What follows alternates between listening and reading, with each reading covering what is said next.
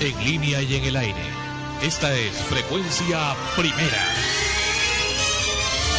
La señal de la nueva era. Una sola programación en muchos sentidos. Desde Lima, Perú, Sudamérica. Extremos, episodio 83.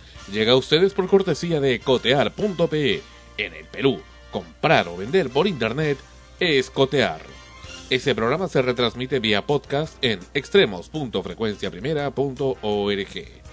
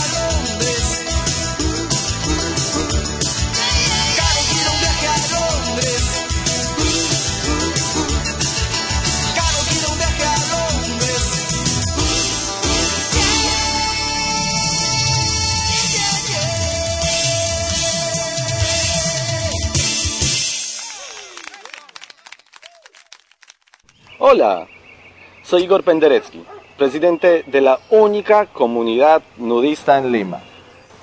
Antes no podíamos salir a comprar nada, pero ahora Cotear nos cambió la vida. Podemos comprar y vender por internet. Coteamos nuestra ropa que ya no usamos y pude cotear mi cámara digital que tanto quería. Ahora tenemos una vida plena y no nos falta nada. En el Perú, comprar y vender por internet es cotear.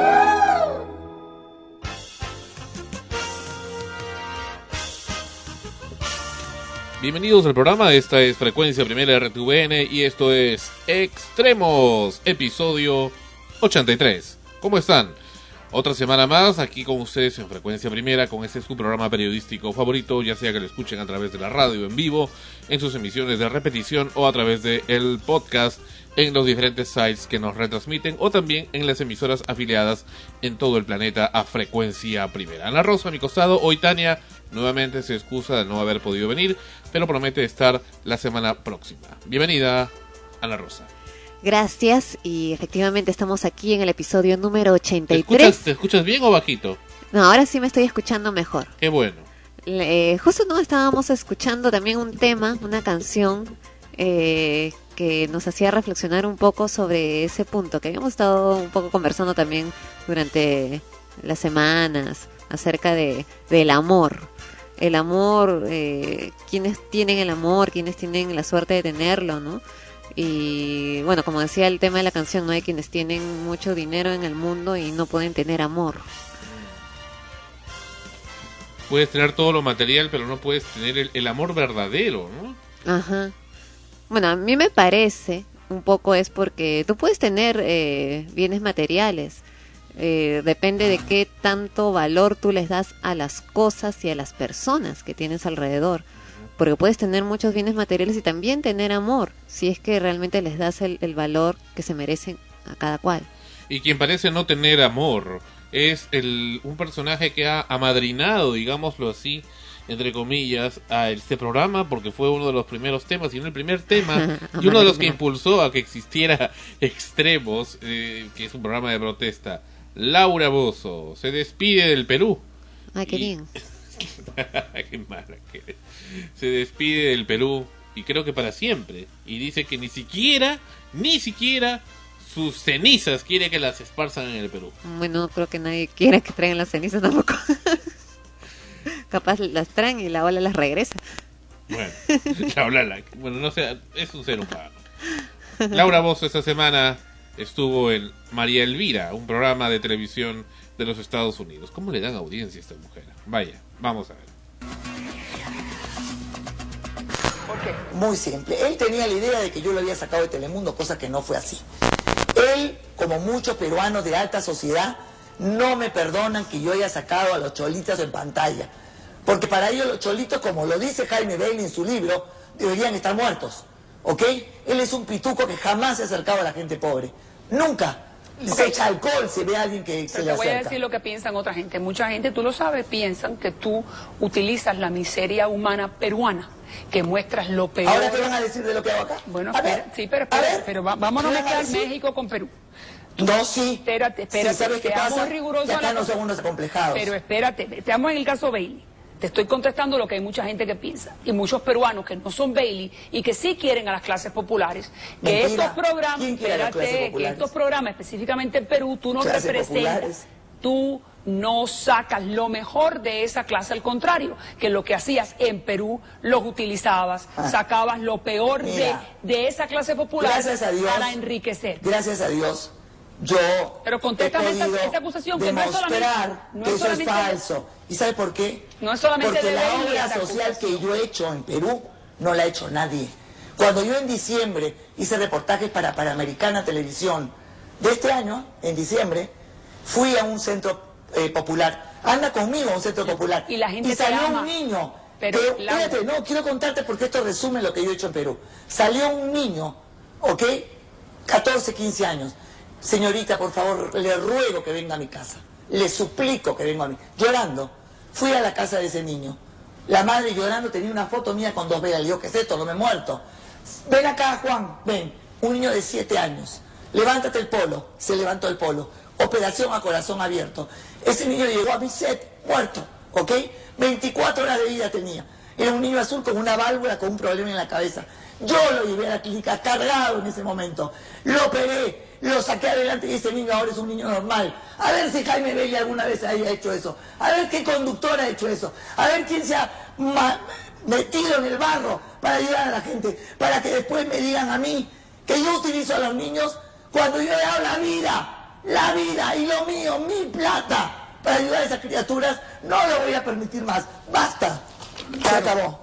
Está bien. Basta, yo no lo voy a permitir más. Y- y el- Quiero que me diga quién ha hecho lo que la- he hecho en mi y país. las autoridades peruanas. Autoridades, manga de rateros, No, que pero, lo único que hacen pero es si hay la un, plata pero si hay un fallo a favor tuyo, lo No que te importa, estoy igual diciendo. mí todos son una manga de desgraciados. Pero, pero no, pero la corte en este momento, las jueces en este momento te dio la, te dio la, la absolución. ¿Qué, qué iba a hacer? Bueno, no, no sé qué ¿Qué iba a hacer. Si me estás diciendo que son unos ineptos y que Pues la son... mayoría sí. Pero fíjate, te encontraste con uno que fue decente. Bueno, eh, uno en cien. Esa es la justicia de- del Perú, que ya no digo mi país porque me estoy nacionalizando mexicana. Ok, entonces ya vas a dejar de ser peruana y ahora vas a ser mexicana. Bueno, Bueno, nunca voy a dejar de agradecer las cosas buenas de mi país. Sí, allí naciste. Nunca voy a dejar de ser italiana porque mi familia lo es. Y nunca voy a dejar de ser mexicana porque aquí me han dado amor y cariño y respeto. Pero tú bien sabes, y yo solo para cerrar este capítulo, que piensan algunos sectores que no es Jaime Bailey, que, que es... Todos los sectores que, piensan eso están relacionados a Jaime Bailey. Todos. No, no puede ser que Sí. todo el mundo. que- Es una élite Pero déjame terminar, déjame terminar. Lo que te digo para que me respondas. Mucho tú le has dado a ellos, pero también ellos te han dado mucho a ti. Sí, me han dado mucho a mí. Desde chica, yo no estaba en la televisión. Yo no estaba en la televisión cuando trabajaba en los asilos con mi madre. Yo no tenía idea que Cuando estoy día... hablando de darte, te han dado, te han dado fama, te han ¿Fama? dado un programa, te han dado dinero. Perdón, el esas dinero, clases lo, mi- populares. lo mismo que me dan, yo lo circulo, ¿ok? Yo nunca he sido una persona que ha hecho nada por dinero. Y yo entré, entré a la televisión mayor, cuando ya había armado comedores populares. A ver, ¿quién ha armado 2.000 comedores populares como yo en mi país? ¿Quién? ¿Qué partido de gobierno? ¿Quién? Estoy harta, harta y saturada de que nadie valore la labor social que he hecho en el Perú. Pero los pobres la valoran, los intelectuales no. Porque estos blanquitos que se creen los dueños del Perú y que algún día, porque algún día va a dar la vuelta y ese día yo regresaré al Perú. Ese día. El día que el Perú esté en manos de los peruanos, de los reales peruanos, de los indígenas, de los cholos, Pero- no de los cuantos blanquitos que se creen los dueños del Perú. Pero tú no vas y vienes. Tienes que ir si tienes propiedades. Sí, te estoy vendiendo todo, que es otra cosa. Pues Yo no quiero tener nada en Perú. Nada. Pero, pero mi vínculo con Perú se cortó con la muerte de mi madre. Se acabó. Yo no tengo más vínculo con se Perú. te salió del alma.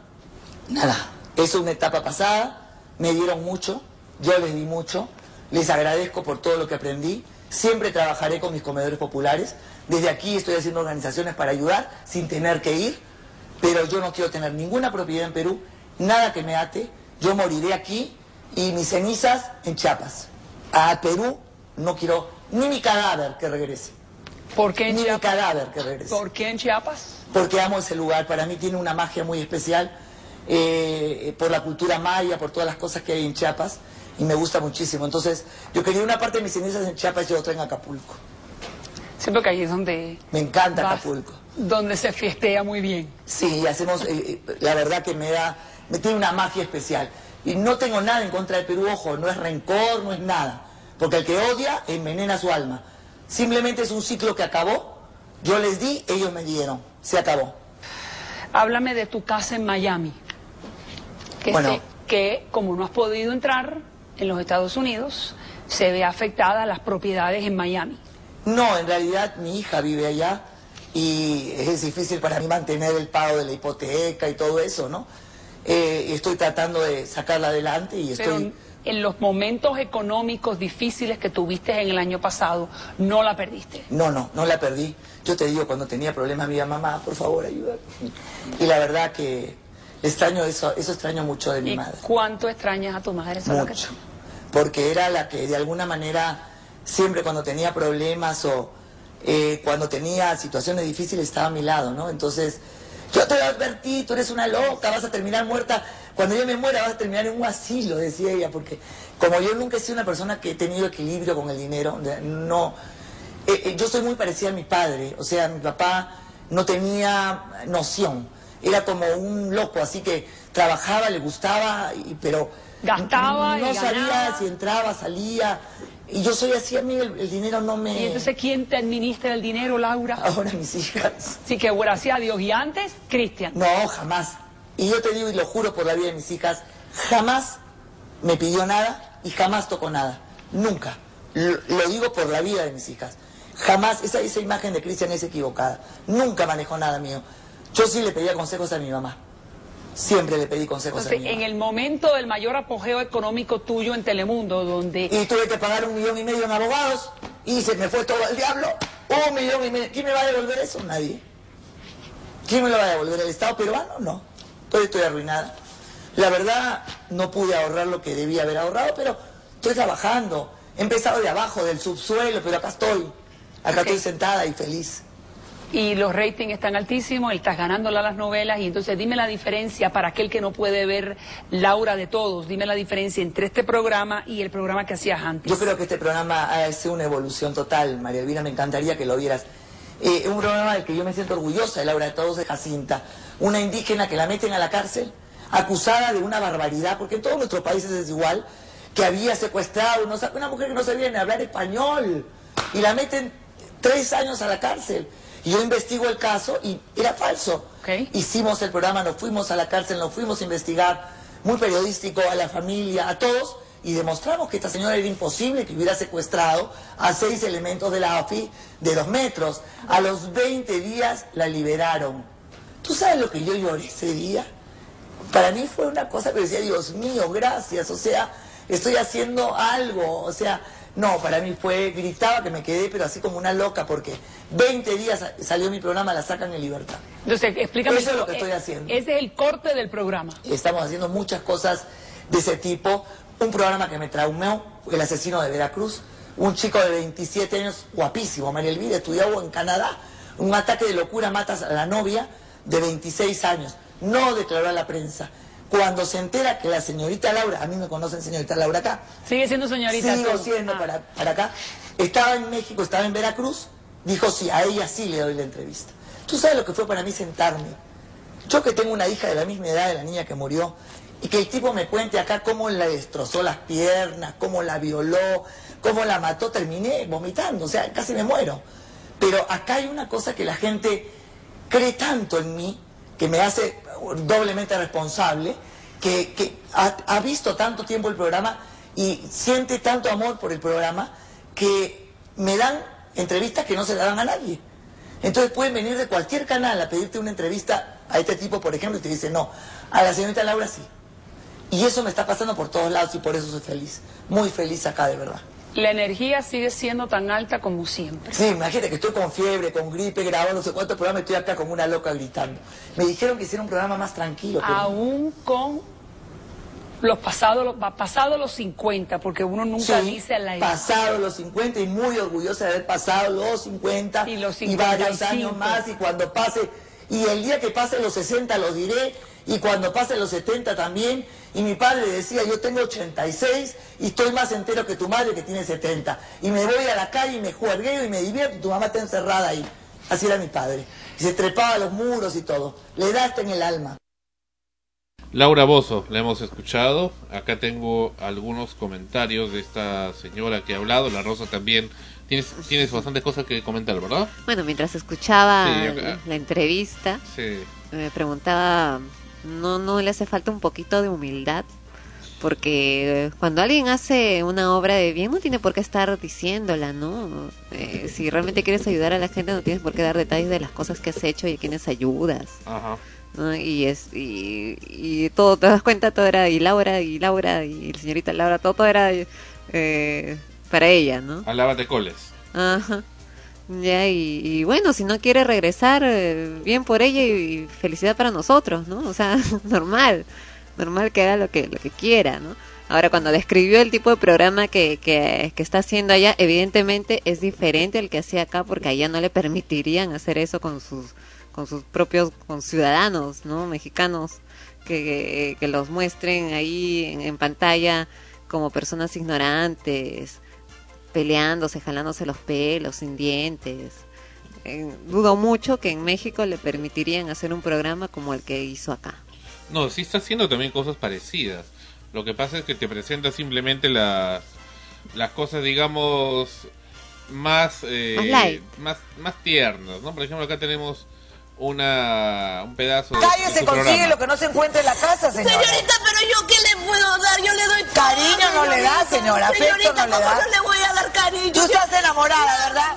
Sí, señorita, yo estoy enamorada y he venido a decirle a mi mamá de una vez por todas. Es mejor que se entere por mí que que se entere por otra persona. Que me voy a ir de la casa, que ya estoy harta de ella. ir de la casa? Ya estoy cansada de ti, que, que siempre me Laura que Voz. ¿Quién te vas a ir? Con mi, uno- con mi pareja.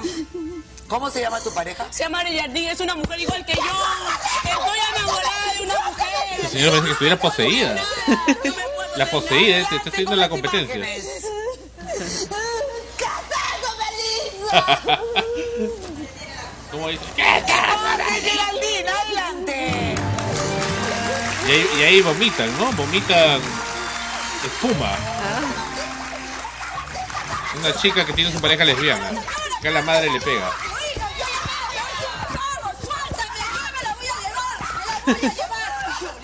Me la voy a llevar. Bueno, pero que, participe la madre, pues, no que, no sé, que sean felices las tres, también, ¿cuál es el problema? Bueno, en realidad la mujer es bien fea, ¿no? pero la chica es más, más o menos pasable. Pero bueno, eh, ese es el programa real de Laura Bozo, esas son las cosas de morbo que le gusta. Mm. No, de hecho, pero de todas maneras, como te digo, lo está haciendo un poco ligeramente más Ahora, light. dice acá, los cholitos deberían estar muertos, que eso es lo que cree. No, Pero- eso es lo que ella dice que Sí. Jaime Bailey escribe Sí. en sus libros. Sí, los peruanos son unos acomplejados. Eso sí lo dice Laura ¿Quién quiere a las clases populares? También ¿Y por qué son clases Laura populares también? Y salió un niño de 14, 15 años, señorita, le ruego que venga a mi casa. Y encuentro ahí una foto mía con Sí, dos velas. Santa Laura. Sí, sí, sí, que la estaban velando. Y este y el niño resulta que tenía un problema al corazón y tenía 24 horas de vida. Solamente que le quedaban. Y según ella dice que le salvó la vida. Yo le salvé la vida, dice. Ah, Cosas que no tienen que decirse necesariamente. claro, es lo que te decía. Lo hizo ¿no? muy bien por ella, porque es un ser humano y el otro es un ser humano también.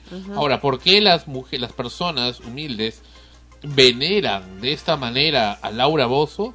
Hay que ver por qué lo hacen. Lo hemos hablado con el programa en una serie de ocasiones. No hay líderes, no hay en quién creer. Ahora, sí se necesitaría un personaje, así como ella se describe a sí misma, sí se necesitaría un personaje en la televisión real, auténtico. Pero no una señora Bozo, pues, que se aprovecha de la gente para poder lucrar, para poder lucrar y desinformar y desorientar a la población. Esa es la segunda parte que no nos parece. Ahora que tiene una energía, unas ganas de hacer cosas, pues es cierto. Dice, y lo llevé a la clínica y lo mandé a operar.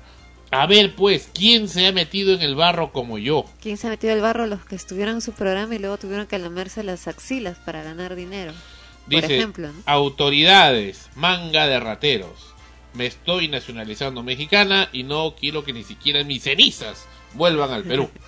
Y dice que todos están relacionados con Jaime Bailey. O sea, ya está paranoica. la Todos los que hablan contra ella están relacionados con Jaime Bailey.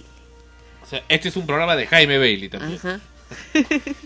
Bueno, esa es Laura Bozo, pero ya hemos apreciado, también hay otra del- del brujo, ¿no? Dicen que el brujo me hizo brujería y lo traen al brujo, o a un supuesto brujo o brujo, no lo sé. Pero es que ella También sabe al set. manejar mucho, aprendido a lo largo de todos estos años, ah, esos temas, esas eh, cosas que atraen mucho a la- al, al público en masa. Al morbo, al morbo. Claro, el morbo en masa, ¿no? La creencia en, en brujerías, pero sobre todo para adjudicárselas a sí misma, ¿no? Como que, ay, víctima, me están haciendo daño, Claro. están hablando contra mí, y luego sacar a relucir las cosas en- eh, buenas que se supone, dice, ha hecho, ya, y que bien por ella, ¿no? Pero como repito, creo que la gente que realmente quiere hacer un bien no lo está diciendo, ¿no? no Y se burla de la inteligencia de los peruanos y de la audiencia, porque ciertamente hay que ser bien imbécil para poder creer ya que alguien pueda ir a un programa de esa naturaleza a exhibir sus A exponer, intimidades, a exponer sus intimidades. Si uno tiene las cosas que tiene, no tiene por qué estar exhibiéndolas. Y por último, si quiere exhibirlas, ¿cómo se les ocurre que la parte contraria va a ir? Ajá. ni que fuera un juzgado eso, no es un juzgado. Y ahí ponen a gente de seguridad como que fueran policías y no lo son. No es nada, igual que ese otro programa ridículo de esta mujer cubana, no sé de dónde diablos es, caso cerrado, que también lo presenta ATV, ¿no? Acá en el Perú, donde pone, juzga, ¿no? O sea, decreta, esa mujer no es nada, dice que es abogada, pero no es una autoridad, es simplemente una, es parte del show, es un figurativo, y se acabó. Entonces, hace- aprovecharse de la ignorancia de la gente, como esa señora que venera a Laura Bozo con velas, imagínate. Mientras la mujer está pues haciendo sabe Dios qué cosas, a esta la veneran como si fuera una santa. O sea, no, no, pues, no puedes ponerla al mismo lugar, al mismo sitial que Santa Rosa de Lima o Flamentín de Porres. Definitivamente, ¿no? O sea, como que ellos no, como que no son materiales y no están en, en este en este país, entonces, este, en este, en esta actualidad, entonces ahora yo pongo a Laura Bozo, que sí es de carne y hueso, que puede venir a mi casa, entonces le pongo sus velitas y la venero.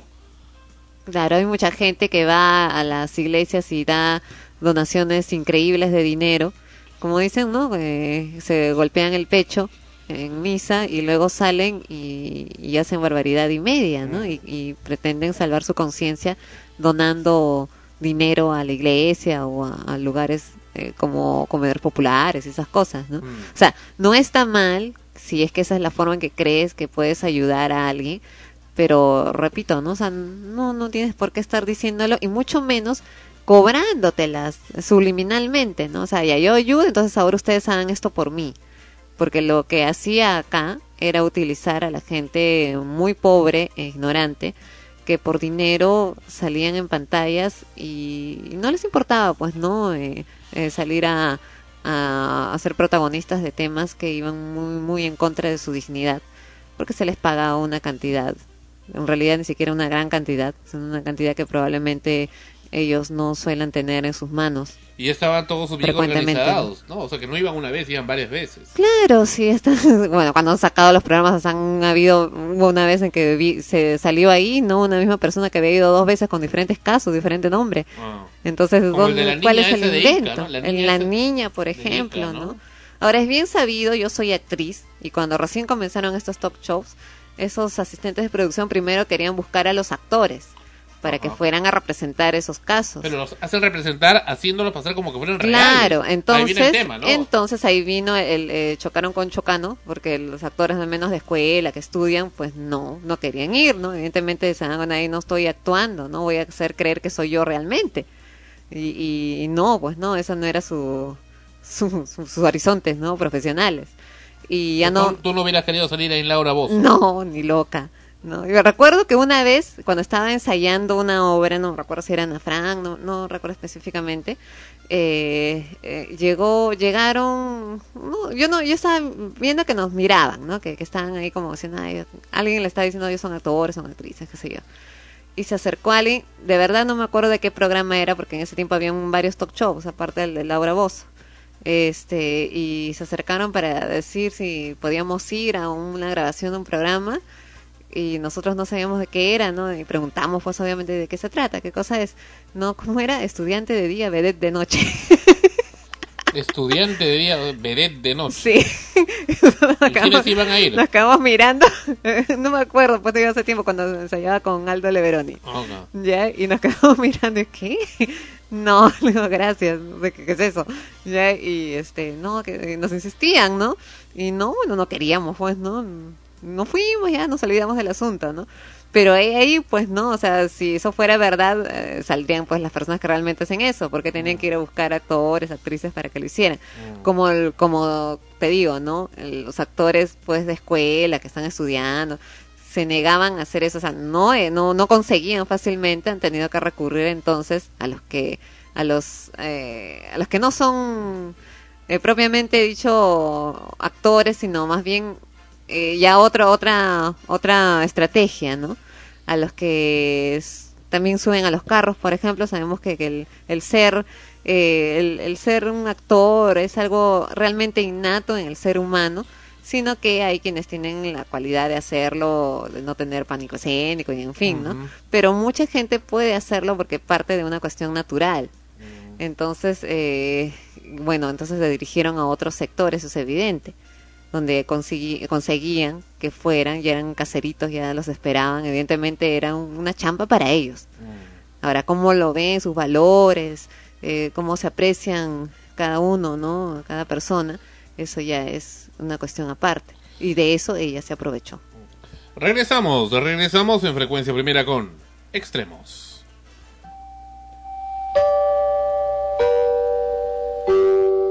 XEW, la voz de la América Latina desde México, transmitiendo desde sus estudios y oficinas en Ayuntamiento número 52, en esta Ciudad de México. Damas y caballeros, Con ustedes, las fabulosas Flans.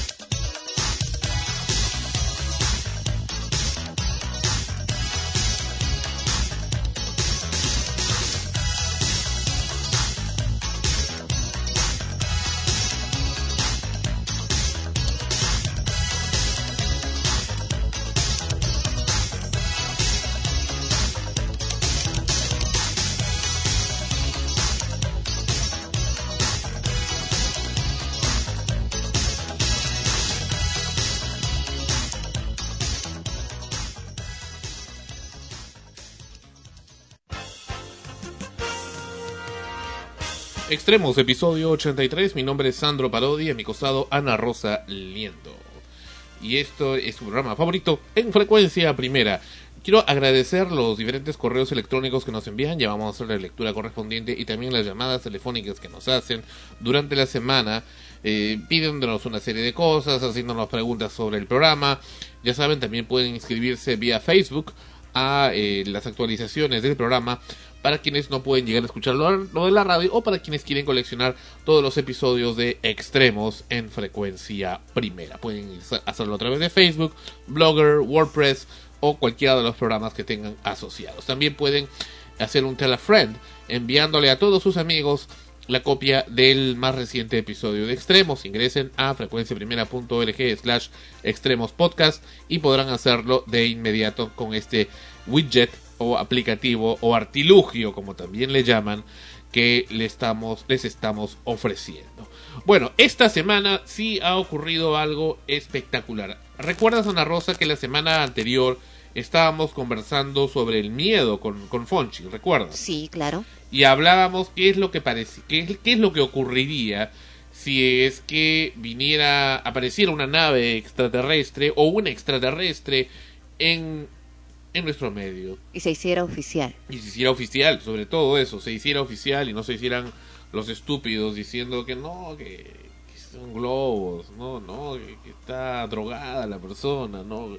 Lo dibujó, fueron, fue una concentración magnética atípica que hizo esa forma. O sea, tienes que buscar los mil pies al gato para darle una explicación eh, a algo mucho más sencillo.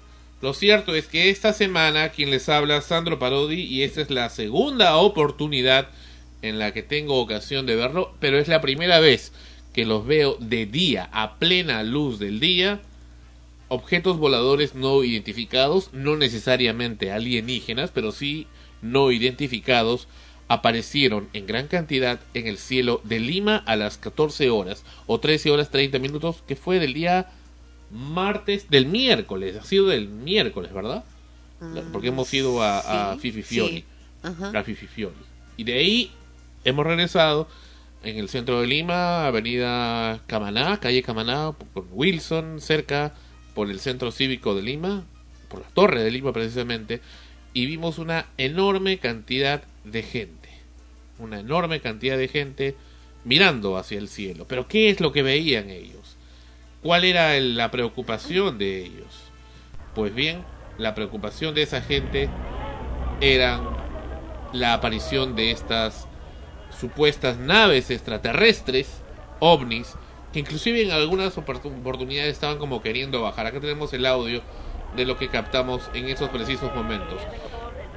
Después de las películas como Vi, Invasión Extraterrestre, Día de la Independencia o estas cosas, no pensé ver con mis propios ojos a tanta gente en el centro de la ciudad encontramos mirando hacia el cielo. puntos extraños en el cielo de color blanco, plateado.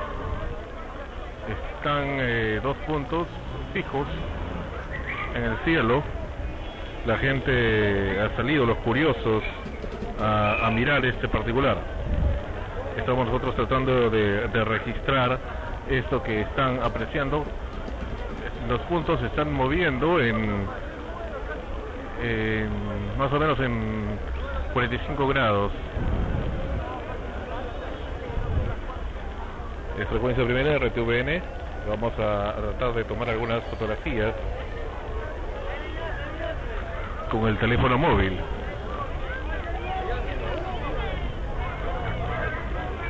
Han desaparecido. Acá estamos viendo precisamente. Están nuevamente, uno de ellos. Ahí está. A una altura aproximadamente de 1500 metros. Ahí, ahí veo. Acá vemos otro más moviéndose. ¿Tú lo ves, Ana Rosa? Vi uno. Acá tengo dos, ¿ves? Ese punto o nave o lo que fuere está moviéndose cerca de nosotros. La gente se asusta al estar viendo estos objetos de origen desconocido en el cielo.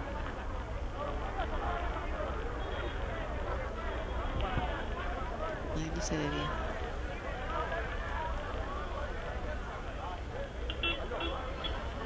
Aparecían y desaparecían en el cielo. Ajá. Creo que aquí hay una toma que vamos a, a captarla, vamos a, a paralizarla. Si, si ves, aparecen y desaparecen como que se desenfocan, ¿no? A ver. Acá tenemos una, dos, tres, cuatro, cinco. Ajá. Ya los viste, seis, inclusive acá hay uno más. Ya. La gente sigue mirando. Yo creo que es Es el, Los el ente que está sucio, ¿no? plateados que están encima del cielo. Ah, como lo has paralizado, quiero ver si se mueve. Bueno, es que también hay en Lima, pues hay tantas nubes. Es impresionante la cantidad de Lo que pasa es que ese día era relativamente despejado. Estas naves, Está saliendo más el sol. naves, o globos o lo que fuere, objetos no identificados que están encima del cielo.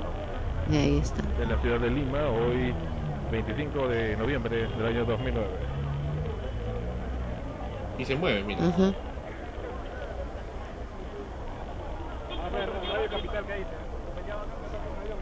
Radio Capital, caramba, esta, esta frecuencia primera. Por favor, señoras y señores.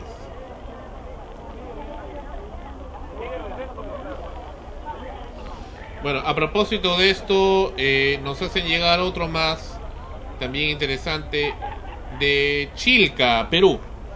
Chilca, al sur de Lima. Esto ha sido tomado por la municipalidad de Chilca, no sé si para ¿Cuándo? qué la También, del mismo día. Ah, no, este No, es del es- 29 de julio, ha sido anterior.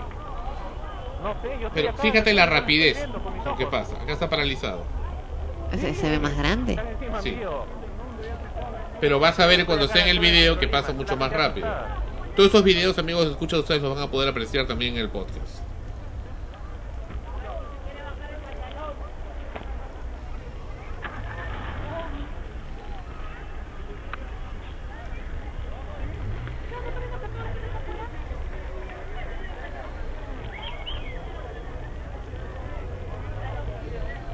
Bueno, eso es lo que ocurrió esta semana en la ciudad de Lima, en el centro de la ciudad, esta serie de, de objetos extraños en el cielo. Esos son propiamente los ovnis, objetos voladores no identificados, es decir, no se les da una, una explicación clara de lo que son, o sea, no, no tienen ni idea qué es lo que pueden ser. Acá vemos el ovni, que es otro también, ese es en las salinas Chilca, de día, a plena luz del día, ¿viste?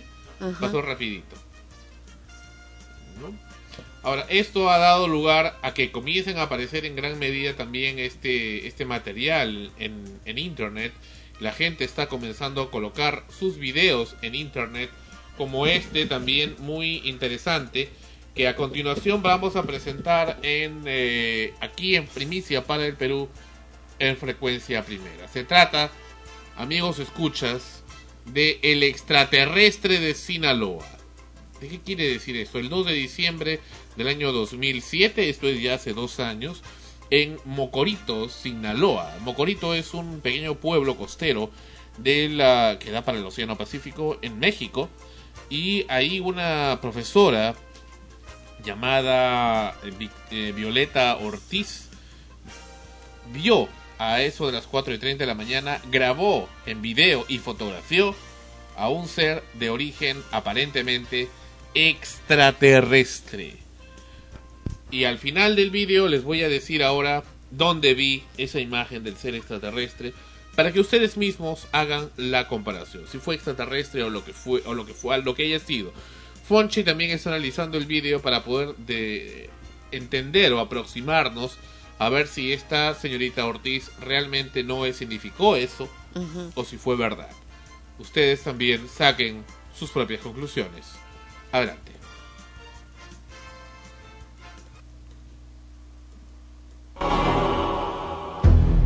Bocorito, Sinaloa, diciembre 2, 2007. Ahí está. Se parece mucho a Haití el extraterrestre. Mm, La noche del 1 al 2 de diciembre del 2007 será una noche que los habitantes de Mocorito en Sinaloa no podrán olvidar. A las 11 de la noche algunos testigos aseguran haber visto objetos voladores no identificados. Con toda claridad. Más tarde aparecería súbitamente una neblina de tal densidad que, dicen aquí, nunca se había visto algo similar. Los automóviles no encendían.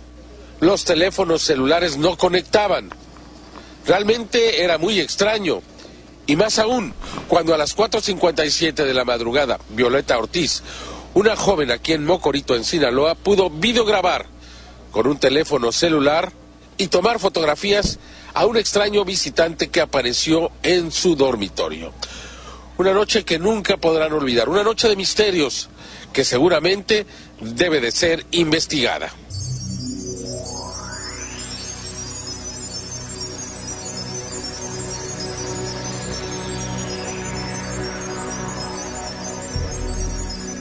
Eh, había muchísima neblina, de más, o sea, los carros todos empañados, no podías ver Tenías que limpiar bien el vidrio y todo. De hecho, yo fui a un, a un mandado aquí a un, a un- al Oxxo y no, no me dejaba ver la, la neblina. Después nos pasamos allá a la fiesta de, de mi prima. Estuvimos hasta ahí hasta las 4 de la mañana, 4 días. Llegué aquí a mi casa. Llegué y me metí a mi recámara. Le avisé a mi mamá que ya había llegado. Mamá, ya llegué. Llegué y cuando veo que se me aparece este, este ser extraño, extraordinario, se puede decir, eh, pensé en mi mente, no lo hablé, ni grité, ni salí corriendo, no me dio nada de miedo, me dio muchísima tranquilidad. Y dije, es real lo que estoy viendo. Y ya que percaté eso, que sí era una realidad, que era, que era un ser con materia, este, empecé a, cuestionarlo, cuestionarlo, que sí, que quería, que sí, de dónde venía, que sí, cómo se llamaba, que yo me llamaba Violeta.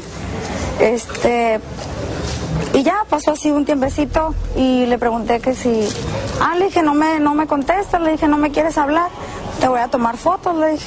Y agarré el celular de la cama, lo agarré y empecé a, a tomar el primer video. Fue el primer video, después fue una fotografía. Ahí todavía no, no lo cuestionaba. Ya en la segunda toma del video me entró una tranquilidad, una paz así en mi interior. Este, que empecé a cuestionar lo que sí que quería con su presencia aquí. Y pues al ver que este ser nada más me miraba así bien tierno, sus movimientos eran muy lentos, ¿sí? Empecé a preguntarle que si en lo podía ayudar, que, su- que quería con su presencia, que a mí no me daba, que no me daba miedo que él estuviera aquí presente, que porque yo tenía a Dios, así fue lo que le dije. Este, después se fueron, tomé otra fotografía. Al momento de que estaba tomando la fotografía y estaba grabando el video, tenía yo la música esta y como que sentía como que le agradaba, ¿me entiendes? Pero jamás me quitó la vista. Sus movimientos de sus ojos grandes siempre tu- estuvo fijo hacia mí, ¿Le gustaba la cumbia? piso. ¿sí? Y me miraba y estaba yo, o sea. ¿qué, qué quieres? O sea, alegre. que te ayudo, ¿sí? ¿Puede ser posible eso? Ahí en la imagen, como es- no, tú dices, no, no tiene mucha resolución, buena resolución. Acá está el video, apareciendo. ¿Pero qué quieres aquí? ¿Qué es lo que tú quieres aquí con tu presencia? Dímelo. ¿Pero qué quieres aquí? ¿Qué es lo que tú quieres aquí con tu presencia?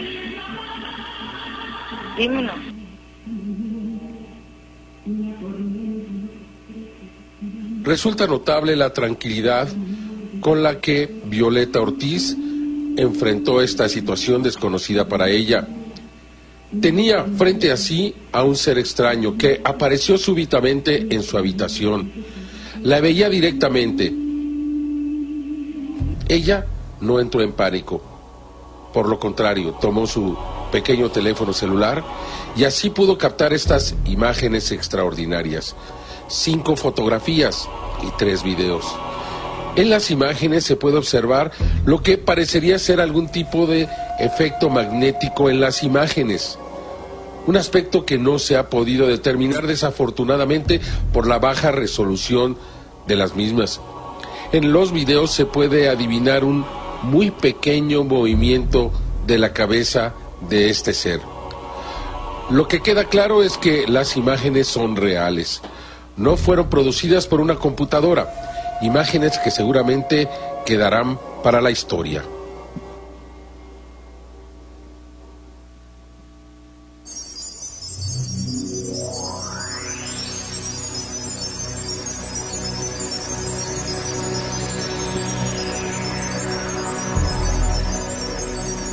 Desde ahí yo prendí otro cigarro y lo dejé aquí en mi cenicero, ya no me lo fumé.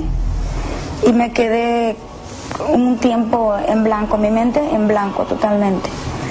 Entonces, al momento que reacciono, que pues no sabía el tiempo todavía, eh, me dirijo a la recámara de mi hermana y le digo, este hermana, eh, me vinieron a visitar se- este un extraterrestre. ¿Qué? Me dice, no te creo, me dice. ¿Qué me dice? ¿Qué me estás diciendo? Sí, le dije, aquí está en el celular. Ella ve las fotografías, los videos y se sorprende. Se sorprende, entonces ya me voy a dormir, le dije, porque eran eh, 10 para las 6. Y la última toma que yo hice fue a las 5 o 7 de la madrugada del día 2 de diciembre. ¿Ser estaba qué? Aquí, aquí, Estamos hablando de 30 centímetros. ok. ¿Sí? Y una foto sí la acerqué con la... La que se ve más, sí la acerqué, pero con el no. ¿Pero qué quieres aquí? ¿Qué es lo que tú quieres aquí con tu presencia? Dímelo.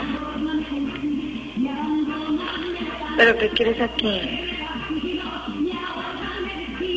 ¿Qué es lo que tú quieres aquí con tu presencia?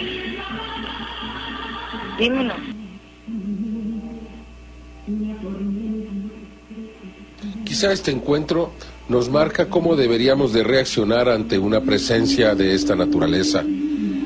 La respuesta del ser fue también muy pacífica.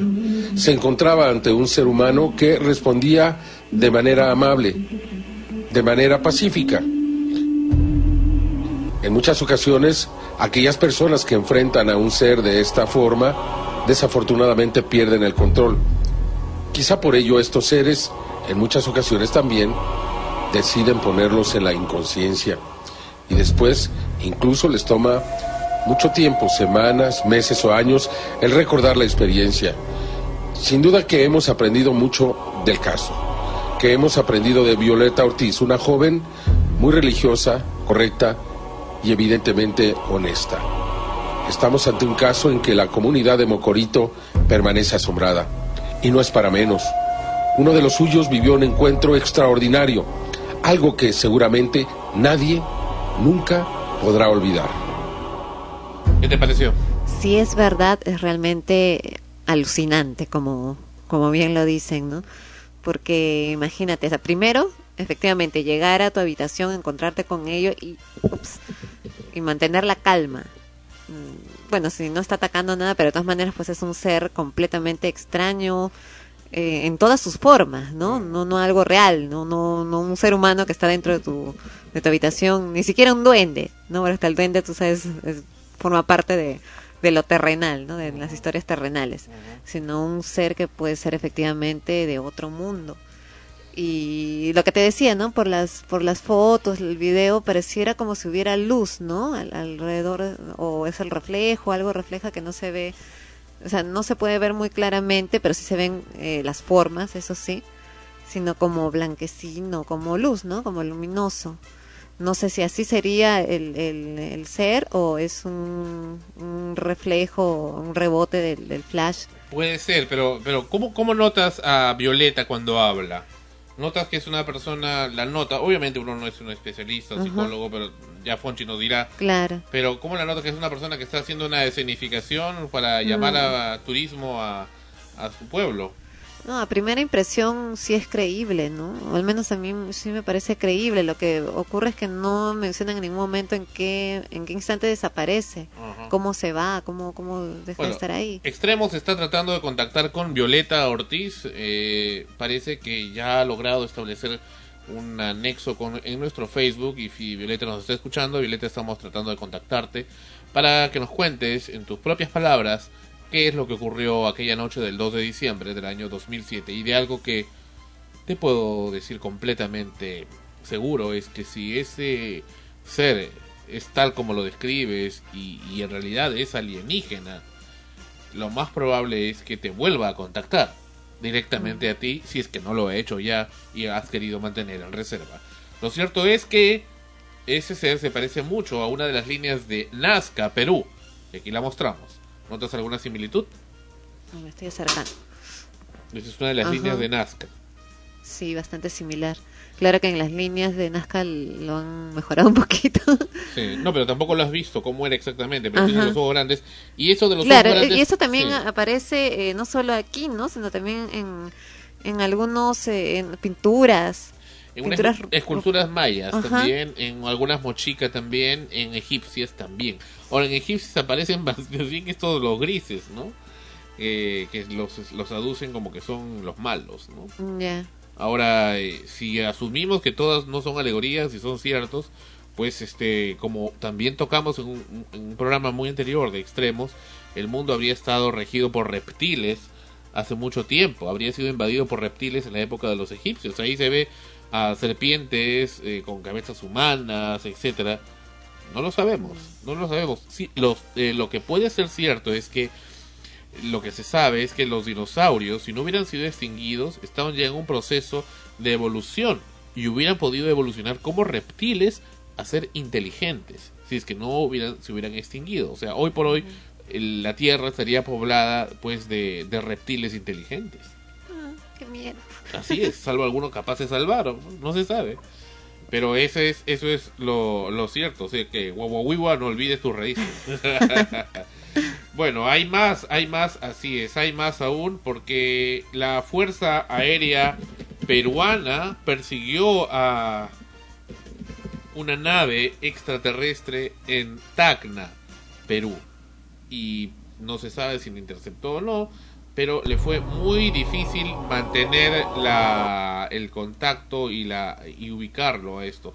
Ahora, este tipo de apariciones o naves eh, están ahora con la idea de desclasificarlos, de que se muestre, pero vamos a ver qué tanto puede ser correcto que esto ocurra o no.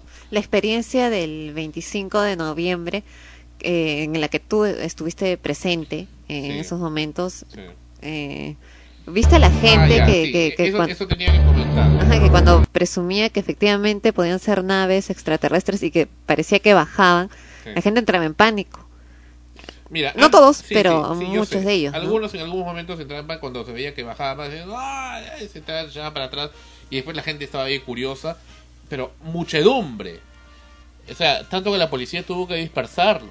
Claro, yo no tengo la menor duda que ante un hecho semejante y que se comprobara, o sea, que los vieras de cerca y ves efectivamente son naves y se comienzan a acercar, de hecho, pues que cualquiera Mm. Mira, sale corriendo a el- mirar el o, cielo, o huye sí, también, el ¿no? cielo de Lima ha estado tupido con neblina después de ese día, que fue el miércoles, jueves, viernes, sábado, domingo, inclusive ha estado con neblina.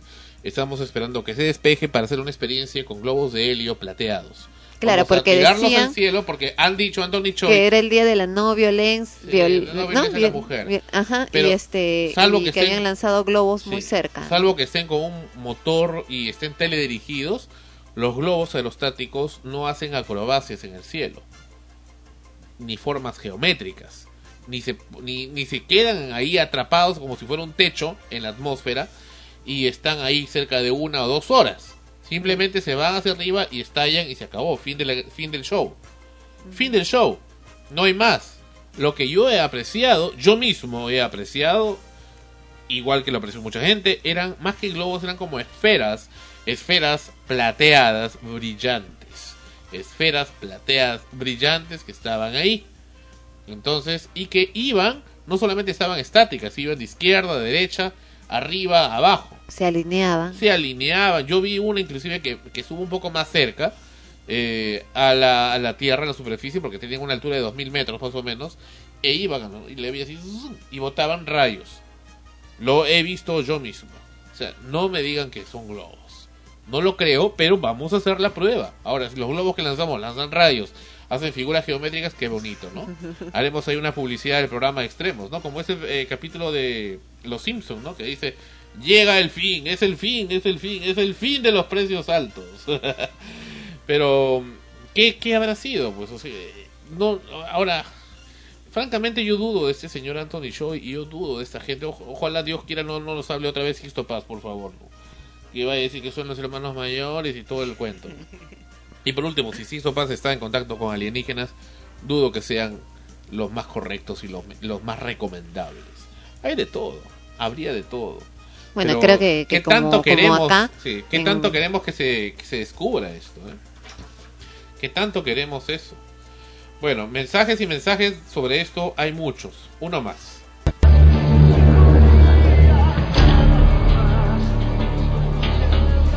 Los pilotos acaban de despegar en dos aviones caza, en un intento por representar y probar el combate aéreo reportado por Oscar Santamaría, ocurrido sobre Perú en 1980.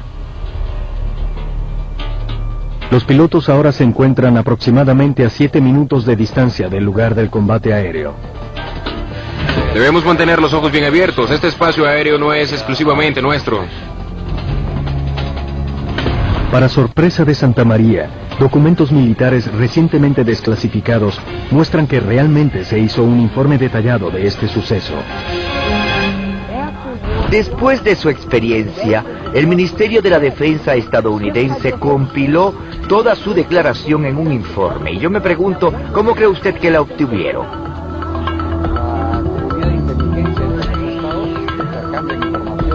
Ah, ¿de veras? Las fuerzas aéreas de ambos países mantienen una relación muy estrecha, por ende se comunican todo el tiempo y de esa manera se enteraron. A pesar de que el gobierno estadounidense dejó de investigar ovnis en 1970 con la clausura del proyecto Libro Azul, el informe de Santa María, divulgado por los jefes de Estado Mayor, muestra algo diferente, lo cual presentamos aquí por primera vez en televisión. Este documento fue distribuido entre el Ministerio de la Defensa, el Secretario de Estado, la Agencia de Seguridad Nacional y la CIA. El documento se titula OVNI avistado en Perú. El documento señala claramente que la fuente proviene de un oficial de la Fuerza Aérea Peruana que observó el suceso. La fuente reportó que un ovni fue avistado cerca de una base de la Fuerza Aérea Peruana en el sur de Perú. La Fuerza Aérea Peruana intentó interceptar y destruir al ovni, pero no tuvo éxito. Este suceso alcanzó los altos niveles del Ministerio de la Defensa de Estados Unidos. Y recuerden, Perú no era un aliado de Estados Unidos en ese momento. Perú era un aliado de la Unión Soviética durante la Guerra Fría. Por lo tanto, ¿cómo llegó a las altas esferas del Ministerio de la Defensa? Oscar Santamaría recibió una copia de este documento por primera vez en 2001, cuando la Fuerza Aérea Peruana dio a conocer al mundo la primera investigación oficial de un ovni. Después de estudiar docenas de casos, la Fuerza Aérea Peruana decidió que este era el más creíble de los casos de ovnis sin solucionar en la historia del país. No se conoce la respuesta oficial del gobierno estadounidense con respecto a este documento. Nos encontramos en el área y estamos listos. Ven, tienes la delantera. Los aviones caza llegaron a su destino. El combate está a punto de comenzar. El ex piloto de pruebas de la Fuerza Aérea estadounidense, el ingeniero Bill Scott, pilotea la aeronave de Santa María y el cazador de ovnis, Ted Ackworth, piloteará la aeronave ovni e intentará maniobrar como el ovni. Al igual que Santa María, se ubican en posición de ataque. Santa María afirmó haberle disparado al ovni sin obtener resultado alguno. Luego, Santa María dijo que el ovni se detuvo abruptamente, algo imposible para cualquier aeronave conocida, debido a que las increíbles fuerzas G matarían al piloto. Armamento listo para disparar. Prepárense. Cuando la aeronave ovni frena violentamente, el avión de Santa María la sobrepasa ladeándose para evitar una colisión. Incluso en esta aeronave de hélice, las fuerzas G de una frenada violenta ejercen un efecto desagradable en el camarógrafo a bordo del avión caza. El camarógrafo está vomitando. Intenta hacerlo en la bolsa. El equipo repite esta maniobra en tres ocasiones.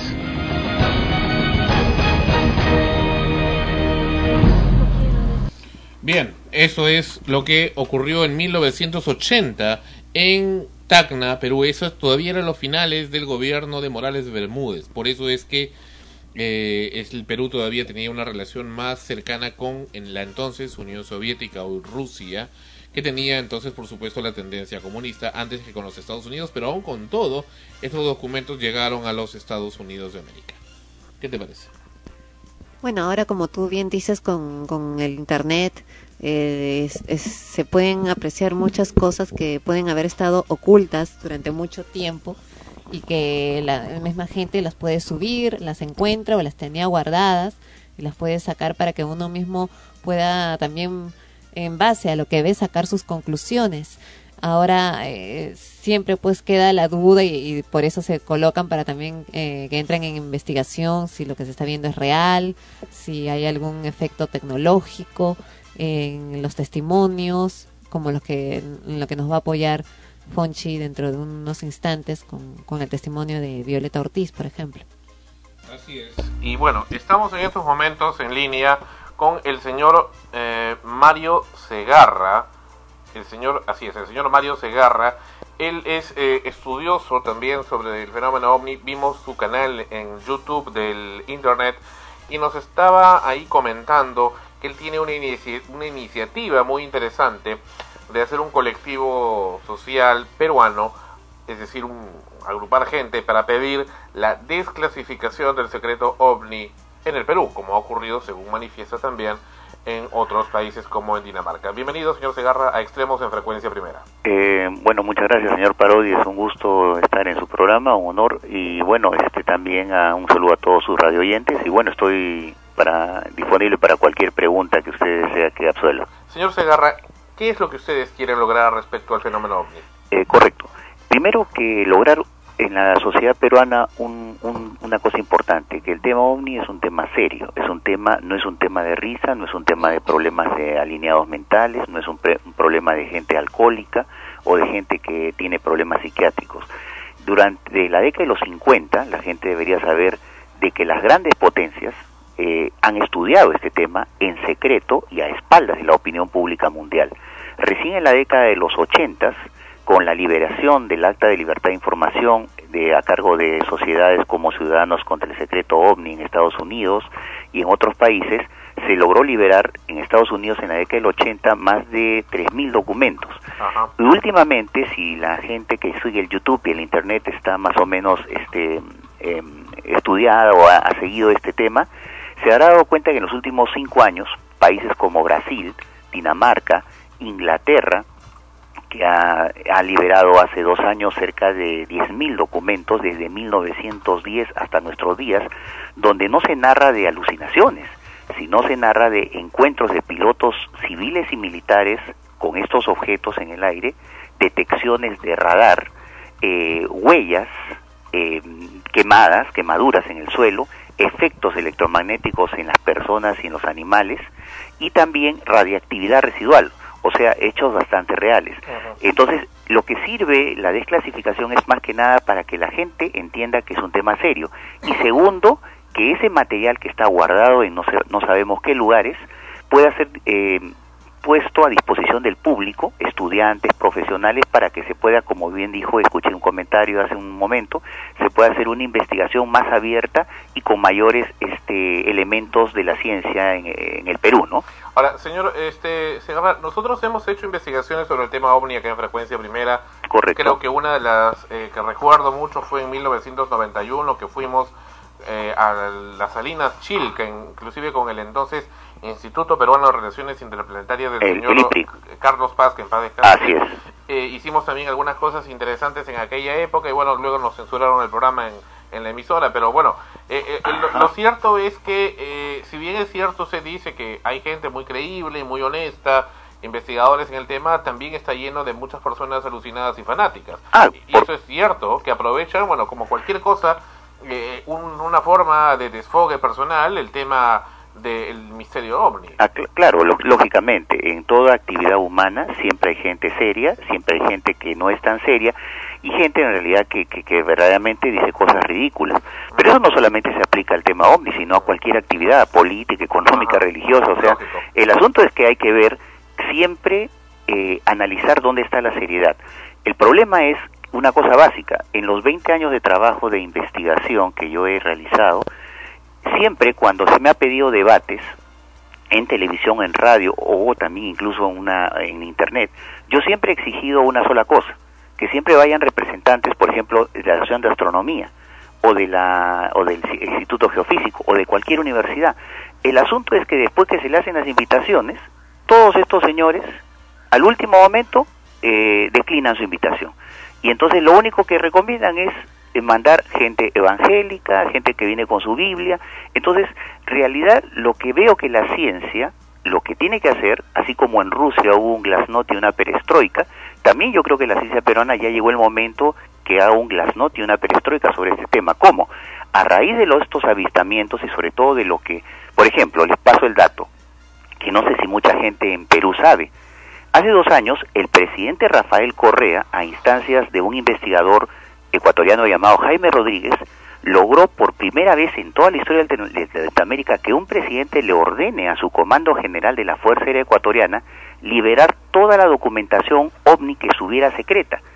El primer comandante general se le negó, porque dijo, eso que vuela sobre nuestros cielos de Ecuador no son ovnis, son aviones espías de los Estados Unidos. Entonces el presidente Correa montó en cola y dijo, peor aún, porque si fueran aviones espías, ¿con qué permiso mío, sin mi permiso como presidente vuelan? Así que destituyó al comandante y al, al final le, le dijo al segundo comandante que liberara. Entre esos 44 documentos que se liberaron, hay un documento que lo pueden ver en internet, en YouTube, todos los eh, oyentes de Radio Primera, que es de Frecuencia Primera, que es, así tal como dice, visita de un ser extraterrestre a la Embajada de Ecuador en Lima, Perú, en el año 1972. Parecería un relato de la Guerra de las Galaxias o de, digamos, de la viaje, de viaje a las estrellas, pero es verdaderamente un documento único en el cual manifiestan secretarios de la embajada, asesores del embajador en ese entonces, que narran la visita de un ser rubio, de ojos azules, que les enseñó un aparato eh, que llevaba en su, en su cuello, que donde se veía un aparatito pequeño, donde se veía una especie de imagen de televisión, donde se veían varias escenas a la vez. Ahora, yo le pregunto, en el año 72, que yo sepa, no existían todavía los iPods, todavía no existían los celulares. ¿Qué persona en el año 72 tenía una tecnología que se tiene ahora en el año 2009? Buena pregunta. Por eso le digo, hay casos que deben ser analizados y profundizados. ¿Usted ha visto el extraterrestre de Sinaloa que hemos puesto en ese momento? Sí, lo he visto hace un momento, pero eh, me llena de dudas. Porque primero, la imagen es muy borrosa. Eh, segundo, que la, bueno, la persona, bueno, contactados y personas que dan pruebas hay en todo el mundo. Pero siempre como científico, y esto lo digo, no hay que creerse todo a la primera. Siempre hay que primero entrevistar a la persona o personas, eh, ver las características físicas, en qué momento del día y la hora se hizo esos avistamientos o filmaciones, corroborarlo con una repetición para que se pueda volver a hacer unas pruebas de fotos o de video para comprobar que efectivamente la persona no caiga en contradicciones y segundo después a la, a la material audiovisual hacerle un análisis con un especialista en video y en fotografía. Si pasa todos estos niveles de análisis, entonces podríamos decir que estamos ante un hecho extraño. Pero lo importante es que la ciencia no hace lo que nosotros los ufólogos hacemos. La, ciencia en el Perú y en todas partes del mundo lo que hace es negar como el avestruz enterrando la cabeza diciendo los ovnis no existen. Es curioso, porque si fuera así, la gente debería saber que la NASA tiene una ley anticontactos extraterrestres que está en vigencia hasta el día de hoy que ustedes y yo estamos hablando, que dice que si cualquier persona de la Tierra entra en contacto con una entidad o microbio o virus alienígena, automáticamente esa, esa persona pasa a ser propiedad del gobierno americano. O sea que si yo fuera un contactado, Cualquier persona dentro del territorio norteamericano. o en todo el planeta, Ah, pero, pero esta es extraterritorialidad. Claro, ese es un problema, porque en realidad, como le digo, eh, la NASA tiene un montón de información sobre avistamientos y filmaciones de los astronautas. Acá a Perú han venido astronautas de la ex misiones Apolo que han conversado conmigo y me han dicho que cerca de 20.000 filmaciones y fotografías permanecen todavía en el, el JPL de la NASA en, en- en California y son 17 pisos hacia abajo. En los pisos más inferiores dice que hay un material que no se puede ver absolutamente, está prohibido de verse ni siquiera por el presidente de los Estados Unidos. ¿Y cómo entonces esta señorita Violeta Ortiz no la han llevado los de la NASA secuestrado? Es lo curioso, porque la gente, hay, hay, hay personas que manifiestan eh, ser amenazadas y perseguidas. Eh, tenemos que ver que a veces, en la década de los 50 y 60, cuando este, este fenómeno comenzó a aparecer masivamente, muchos investigadores en Estados Unidos manifestaron haber sido objetos de seguimiento y también de robos en su casa. Lo curioso del caso es que no desaparecían los televisores, las radios, ¿no? sino el material que ellos estaban eh, estudiando sobre el tema ovni. ¿no? Es lo curioso, eran ladrones muy selectivos, diría entre comillas. ¿no? Ahora, estos avistamientos que ocurrieron el miércoles último, también usted ha visto ahí el material. Yo estuve presente como periodista en forma Correcto. circunstancial y no me parecían globos, lo que me parecían era como unas esferas aproximadamente de, de un metro de altura, que, que bueno, que eran plateadas, brillantes al contacto con el sol y que se movían de arriba, abajo, de izquierda a derecha. Exacto. Yo, eh, mire, estuve al día siguiente, jueves, en, en una televisora y la persona que era de producción de televisión, eh, estuvimos en la sala de edición y me enseñó, él había editado la, la filmación primero para enseñarme más o menos eh, la forma, cómo, cómo estos objetos se movían, ¿no? Los había, eh, creo que coloreado con digitalmente un poco mejor para que se pueda contrastar con el fondo del cielo porque estaba un poco, partes un poco nublado, ¿no es cierto? Entonces veía que, por ejemplo, me decía, es imposible, me decía, que un objeto que es un globo, que es- tiene nitrógeno, hidrógeno, pueda ir en línea recta hacia un lado de la pantalla, mientras otro objeto hace un ángulo de 40 grados y otro hace un ángulo de 90 grados con respecto a la posición del otro globo. O sea, eh, según la física, o sea, y la meteorología básica, los globos, que son simplemente objetos que van con el vaivén del- de las corrientes de aire, tendrían que ir todos en una misma dirección, en la dirección del viento. Porque me dijo, en ese momento, eso fue, me dijo el productor, lo que mi camarógrafo me advirtió. Y yo creo, me dijo, que estos no pueden ser globos. Entonces yo le dije, sí, pero lo que sí me convenció a mí un poco es que este mismo productor me dijo que alguno había referido que en el momento previo o segundos antes de que se manifestara este avistamiento, algunas de las cámaras digitales y filmadoras manifestaron que se había malogrado la cinta de mini DV, que se les malogró y tuvieron que ser cambiadas en ese momento. Y algunas de las cámaras digitales, no todas, tuvieron apagones eh, imprevistos, a pesar de que estaban con la batería cargada al 100%. Ahora, ¿qué puede significar ese dato para mí? Ese dato es importante porque cuando hay un avistamiento de este llamado fenómeno ovni, se produce una cosa que se llama efecto electromagnético. Esto es, eh, los objetos estos, durante toda la casuística ovni con los últimos 50 años, manifiesta el testigo, los testigos, una fuerza electromagnética que apaga la electrónica del carro, eh, apaga, digamos, una lancha de motor o incluso altera los instrumentos de navegación de un avión en movimiento o en el despegue o también cuando está en pleno movimiento del aire, no está a 10, 3.000, 4.000 metros. Entonces, esto se ha manifestado siempre. Incluso han habido, se refiere, apagones gigantescos en Nueva York y en Canadá en la década de los 60. Entonces, eso es parte de un efecto electromagnético de una fuente de alta energía que durante uno- un tiempo determinado altera a estas, estos aparatos. Señor Segarra, ¿para qué liberar la información? ¿Cuál es el propósito? ¿Usted es consciente que, digamos que si esto prospera y el gobierno o algún gobierno acepte en forma oficial que existen o bien extraterrestres o bien objetos voladores de procedencia desconocida, terrestres o extraterrestres o interterrenos o lo que fuere, que están violando el espacio aéreo peruano y a los cuales no se les puede controlar, implicaría todo un caos social? Eh, mire, yo hace muchos años hablé con Juan José Benítez, un, un este famoso escritor español, eh, autor de la saga de los caballos de Troya y de OVNIs SOS a la humanidad, que fue el primer libro que escribió sobre OVNIs acá para en Perú. Eh, mire, él me, él me dijo una cosa, lo principal es que qué pasaría en Estados Unidos si un día sale el presidente de los Estados Unidos diciendo, efectivamente los ovnis existen, son de origen desconocido, no son terrestres y son extraterrestres. Y estos objetos llamados ovnis son más veloces y poderosos que cualquiera de nuestras máximas aeronaves que existe para defender nuestro espacio aéreo territorial.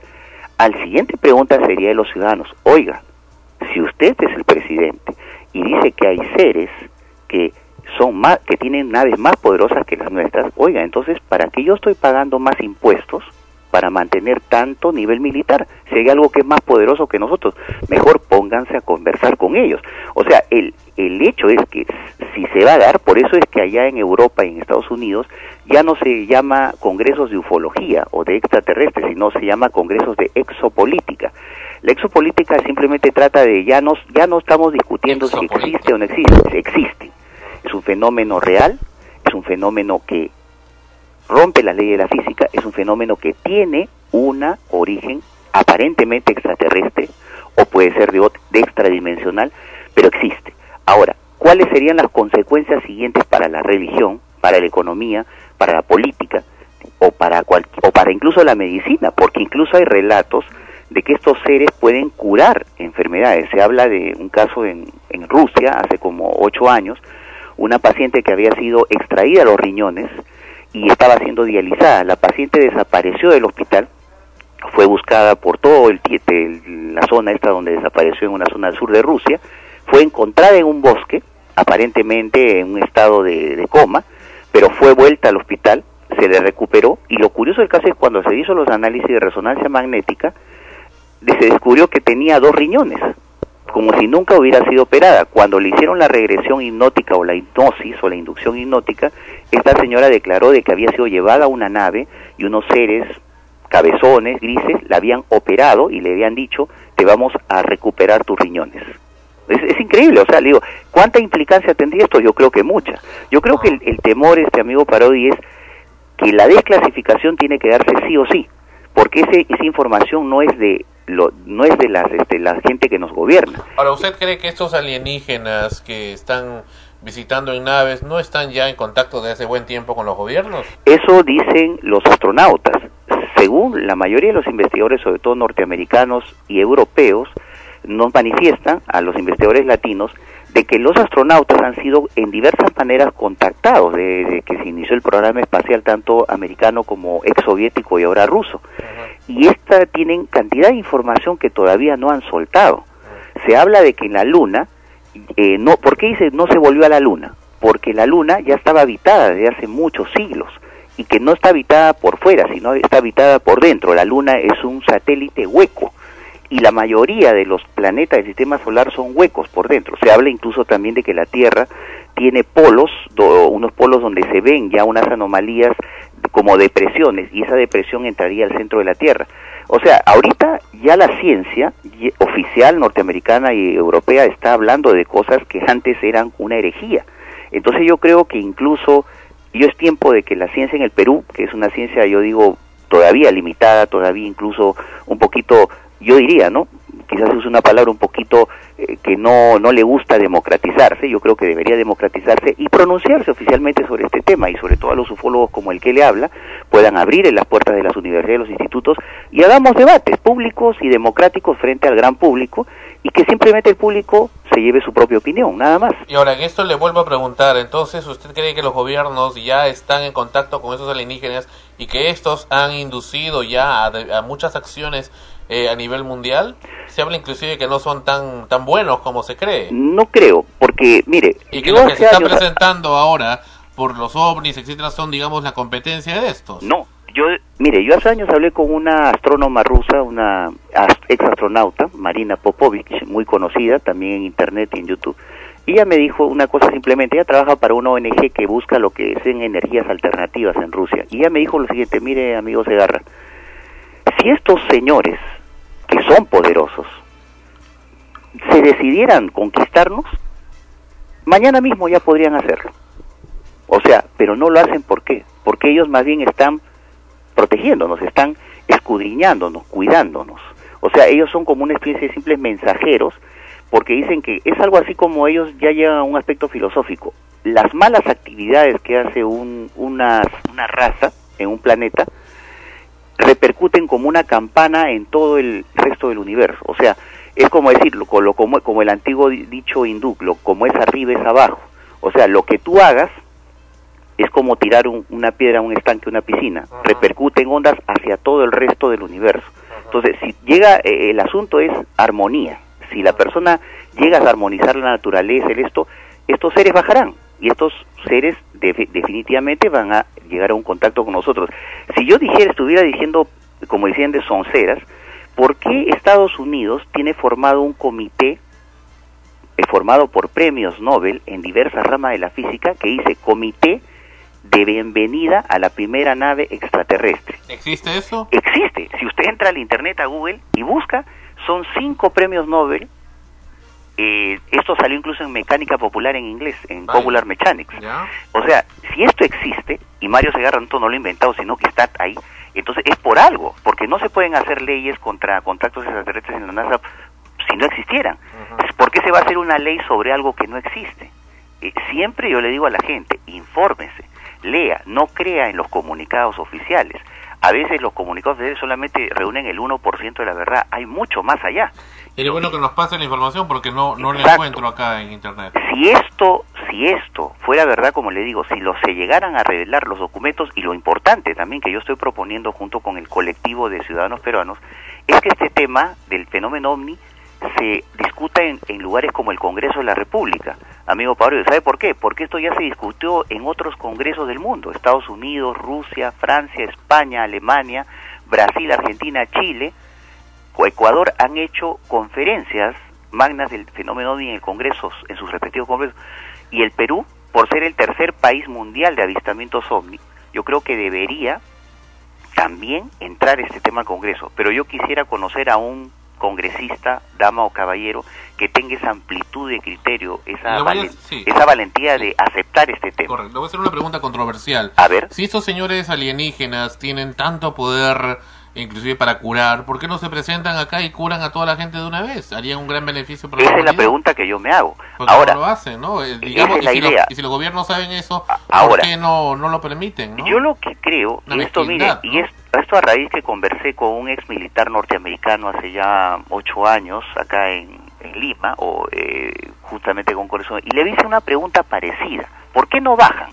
Y ellos pueden darnos todos sus conocimientos, me dice, porque todo es parte de un plan, me dijo el militar. Yo, él señaló al cielo y en inglés me dijo, esos señores son inteligentes, saben lo que nos conviene. Y lo que nos conviene en este momento es que todavía ese gran contacto no se puede dar. Hay pasos, hay, pautas, hay tiempos. Entonces ese tiempo vendrá. Pero esa es la opinión de un grupo de alienígenas, no es de todos los alienígenas Ah, del claro. universo. Y, y ese es el otro gran problema. No todos piensan como ellos. Claro, eh, hay un asunto. Y Dentro de la tipología, yo eh, he conversado con mucha gente de todo el mundo y hay gente que habla, hay seres de un metro sesenta, un metro setenta, de tamaño normal como nosotros. Hay seres de 90 centímetros como del tamaño de un niño de 8 a 10 años, cabezoncitos. Se han visto seres de 3 metros. Se han visto seres hasta de 10 metros de altura. Y acá viene lo extraordinario. Se han visto seres del tamaño de 5 centímetros, 6 centímetros de altura, micro personas. O sea, ve, vea usted nomás la, la cantidad de tipología, si es que los relatos son reales, que yo pienso que lo son, porque yo lo creo que la gente no, no creo que salga a narrar un, caso, amigo Parodi, para mentir o para estar cinco minutos en la televisión. Yo creo que la gente narra porque, porque tiene la necesidad de narrar. ¿Cuántos casos yo me han contado acá en la sierra, en la selva, casos extraordinarios. Hasta se han acercado a sus chozas, estos seres, y, y- y les han hablado. Ahora, no se le puede pedir, por, su, por, su, por supuesto, a un, a un pobre campesino de la Puna a 4.000 metros de altura o a un indígena de Acampa, de una comunidad selvática, que tenga en sus manos una filmadora de 5.000 dólares para que filme, pues, una... ¿No? No se puede pedir eso. Pero el relato oral a veces también ta- vale tanto como un relato eh, de una persona citadina. Por eso le digo, el asunto también es un problema sociológico. Ahora, esto que ocurrió el miércoles, que evidentemente no eran globos, al menos los veo así. En todo caso, si eran naves alienígenas o de origen desconocido, ¿por qué el- la Fuerza Aérea no se presentó en ese momento a investigar? Porque evidentemente este estaba era una violación de ter- territorialidad, eso Claro. es cierto. Pueden haber sido naves chilenas. Yo recibí justamente, cosa, ¿no? mire, le digo, yo recibí reportes de que se estaba investigando hasta el día jueves o viernes, perdón, que se estaba investigando si había habido ecos de radar positivos en el aeropuerto Jorge Chávez, porque usted sabe que no solamente hay radar en el aeropuerto Jorge Chávez, en Lima hay más de 60 radares que están continuamente detectando áreas del cielo, pero no tenemos reportes, hay incluso radares meteorológicos o radares Doppler de algunos institutos privados y también públicos del CENAMI que podrían dar un Instituto Geofísico tiene el radar de Jicamarca que está en en, este, en la zona de Jicamarca, podría de repente haber detectado algo. Pero el asunto es que,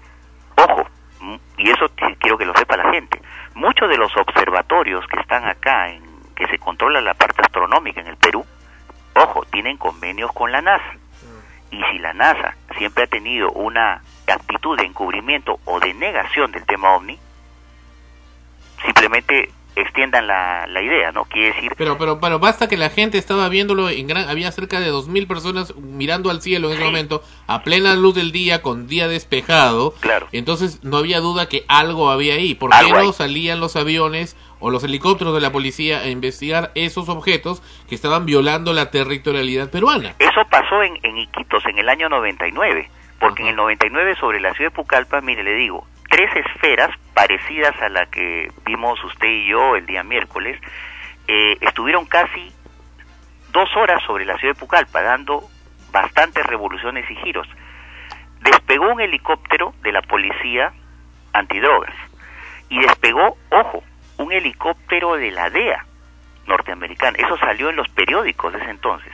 Los dos helicópteros manifestaron lo siguiente, que cuando se trataban de acercar a más o menos 100 metros de los, de los objetos, toda su electrónica se alteraba y perdían el control manual e instrumental de los helicópteros. Entonces, era como si un campo de energía les impidiera ingresar. Entonces los dos helicópteros dijeron, ¿qué hacemos? Les ordenaron, regresen inmediatamente a sus bases y no digan absolutamente nada al respecto. No, mire, y toda la ciudad de Pucallpa lo vio. Lo curioso del caso es que solamente un solo periódico, de los cuatro o cinco que hay ahí en Pucallpa, mani- eh, manifestó el suceso. Después no hubo ningún comunicado oficial de la policía, ningún comunicado oficial de la DEA ¿m? y ningún comunicado oficial del gobierno de Pucallpa o de la alcaldía de Pucallpa. Correcto. Eso es lo interesante. ¿Qué hay más allá de la noticia? Eso es interesante. Bueno, para concluir, señor Segarra, le agradecemos muchísimo por su presencia. ¿Usted tiene alguna relación con el grupo Rama? Eh, bueno, eh, yo hace muchos años, cuando yo era adolescente, en la década de los 70, yo eh, comencé a asistir a estos grupos porque, acuerdo, acordémonos que en los 70 era el boom esotérico, ¿no? La- eh, yo, como toda persona que estaba interesada en este tema, comencé a ir y por los periódicos, por la televisión, a acudir a estos, a estos, este, a reuniones.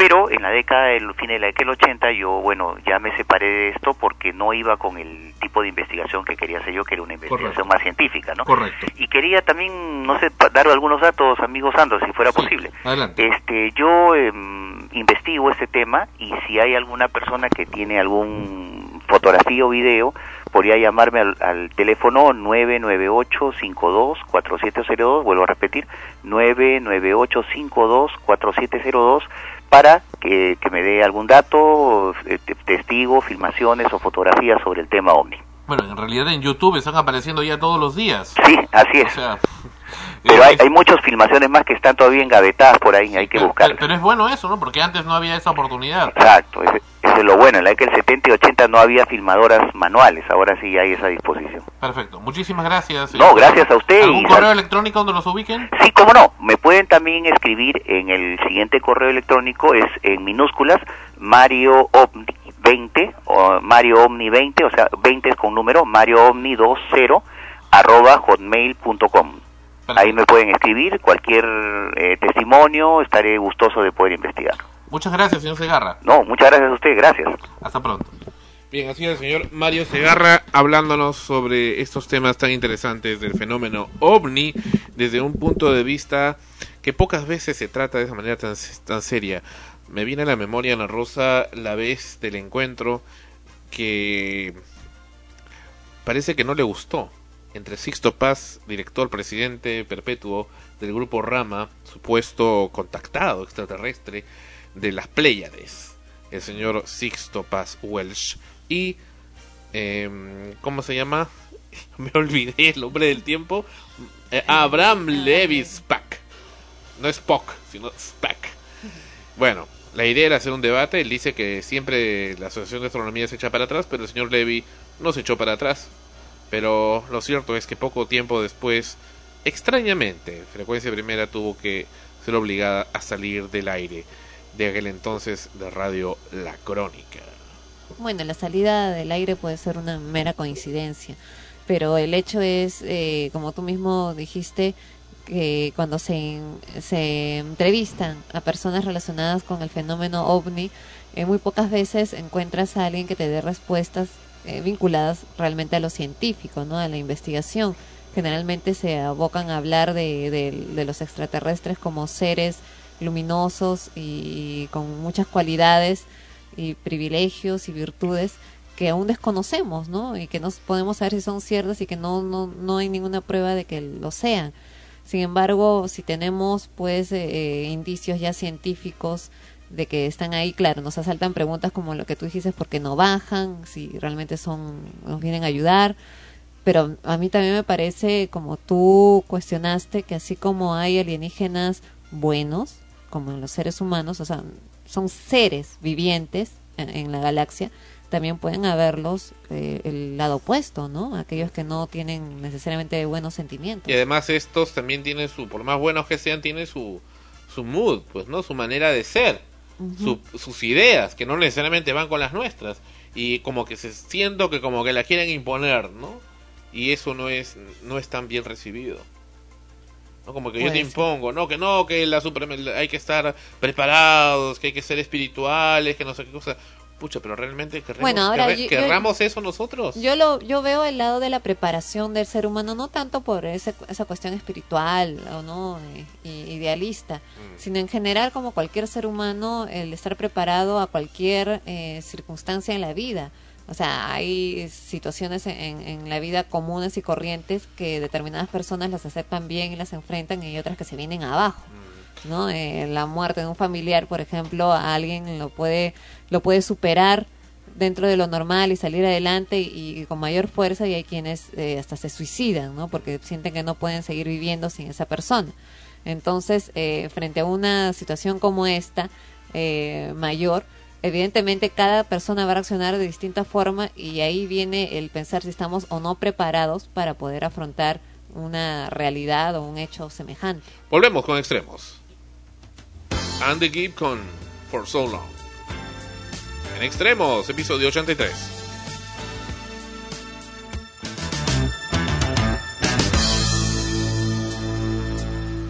for so long. You and me each other for so long. And the feeling that I feel for you is more than stronger. Take it from me. If you give a little more than you're asking for, your love will turn the key. Thought Darling mine, I would wait forever for those lips of wine. Build my world around you, darling. This love will shine, girl. Watch it and see.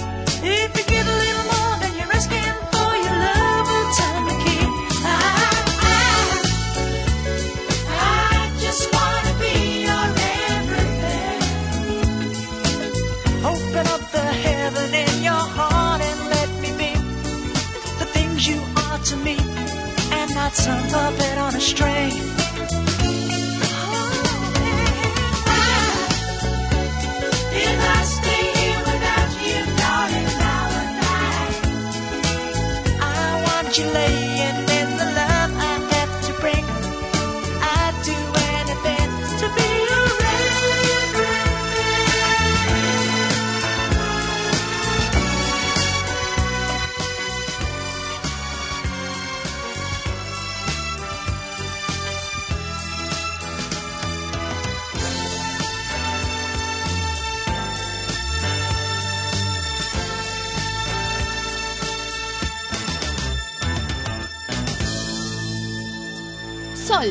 Comunicación más allá de los sentidos. Frecuencia primera.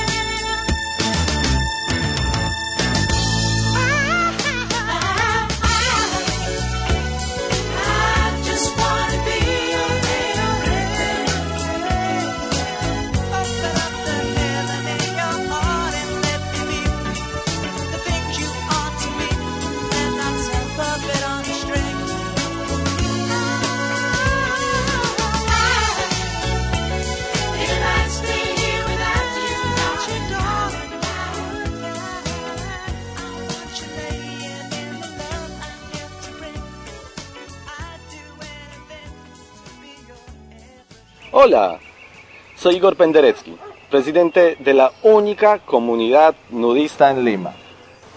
Antes no podíamos salir a comprar nada. Pero ahora, cotear nos cambió la vida. Podemos comprar y vender por internet. Coteamos nuestra ropa que ya no usamos y pude cotear mi cámara digital que tanto quería. Ahora tenemos una vida plena y no nos falta nada. En el Perú, comprar y vender por internet es cotear. Estamos de vuelta en el programa Extremos, episodio 83. ¿Impresionada con el tema Uni? Más o menos. No mucho, ¿por qué? ¿Por qué? Porque en realidad estos hechos se están dando a lo largo de muchos años y siempre la misma pregunta es esa, ¿no? Si existen, no existen. Pero el tema si se es- dan porque no aparecen. Sí, en fin, y el ¿no? misma, la misma vuelta de siempre. Claro, ¿no? Entonces es un tema recurrente. Eh, Entonces tú quieres lo que, que sí se me dé de parece, una buena vez. El, bueno, lo que te digo es que opino de manera semejante cuando te dije eh, de que si estaba o no el mundo preparado para escucharlo, no tanto por el lado de ideológico, idealista, mejor dicho, sino por la cuestión de, en verdad, cómo va a reaccionar la gente ante algo así, ¿no? O sea, de- si estamos viendo el ejemplo del miércoles, que hasta habían personas que se arrodillaron Sí, sí. pensando que llegaba ya el fin del mundo. Así es. Ahora, lo que sí me parece interesante es de que sí se puedan abrir la investigación eh, de estos fenómenos y si es que hay archivos que se... O sea, no necesariamente con ello vas a generar el pánico, sino eh, porque no los estás viendo directamente, ¿no? Claro. Pero el poder conocer más acerca de ellos, si es que es verdad, eh, cómo son y qué es lo que realmente quieren, quizás haga que la gente poco a poco comience a, a tomarlo de una mejor manera y a prepararse efectivamente para recibirlos si es que esto fuera una realidad próxima. Correcto. Bueno, pasando la página, pasando a otro tema. La semana anterior, el azote de Barranco. Cayeron un menor de edad, JLMV, Luis Adrián Ceballos Saboya y Kevin Orrego Muñoz, tres sujetos de pertenecientes a una banda de jóvenes que suelen hacer asaltos y robos en el distrito de Barranco, en la zona residencial, especialmente a menores de edad y también a personas de la tercera edad.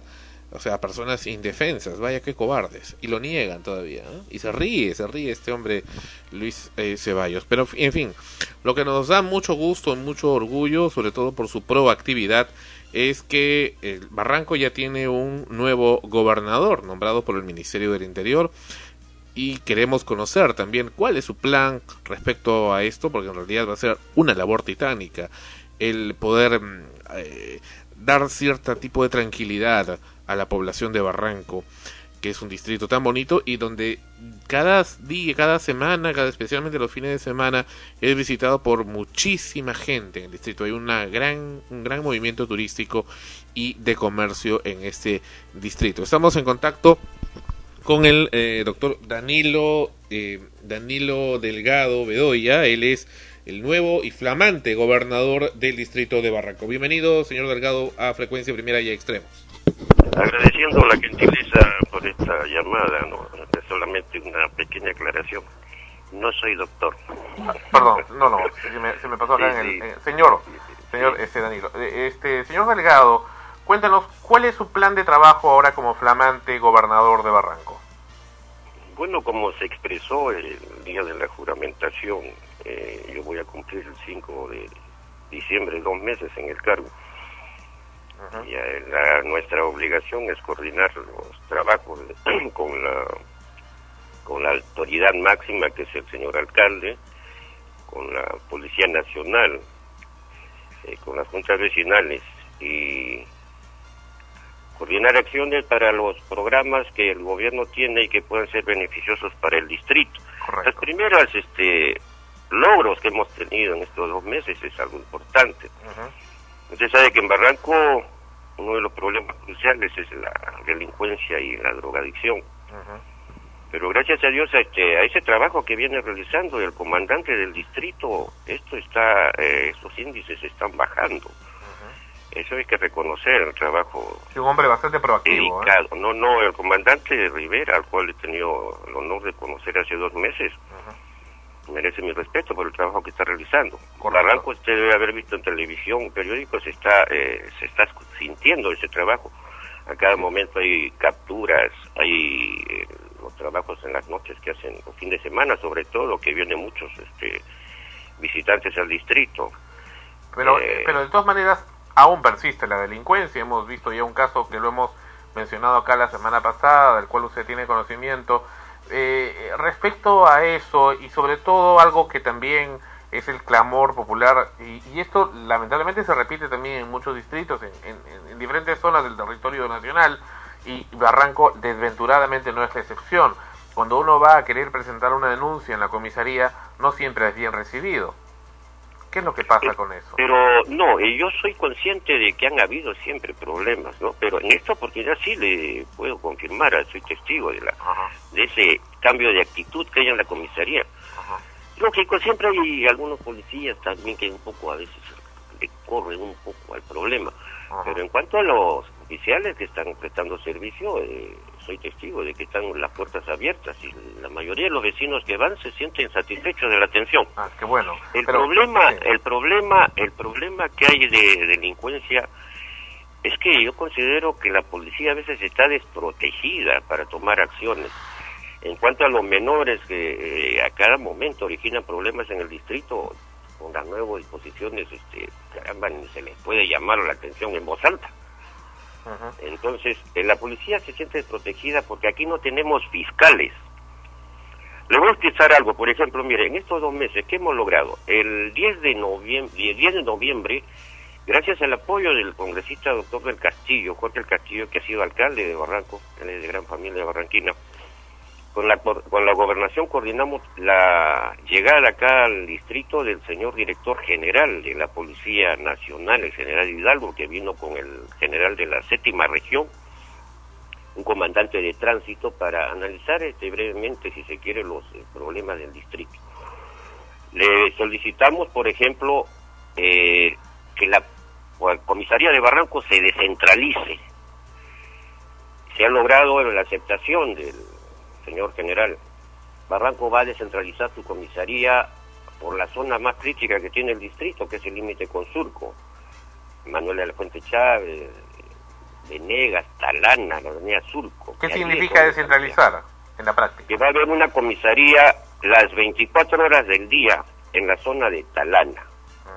Eso se pidió al general y lo aceptó. Correcto. Y eso originó satisfacción del público que está presente. Eso lo solicitó la gobernación. La gobernación ha solicitado además que vuelvan a Barranco los juzgados de paz y fiscales permanentes en el distrito. Como le repito, soy testigo de los problemas que tiene la policía cuando detienen ciudadanos o menores de edad. Convocan a los fiscales y estos caballeros se presentan a las seis horas, ocho horas y a veces ni se presentan. Entonces, eso también se ha solicitado y estamos haciendo gestiones para que regresen los juzgados de paz para apoyar al vecindario y fiscales. Oiga, a muerte necesitamos fiscales. Hace tres días hubo un tremendo problema en un colegio de Barranco. Estuvieron los dos fiscales, pero no tomaron acciones, a pesar que hubo un conato de bronca.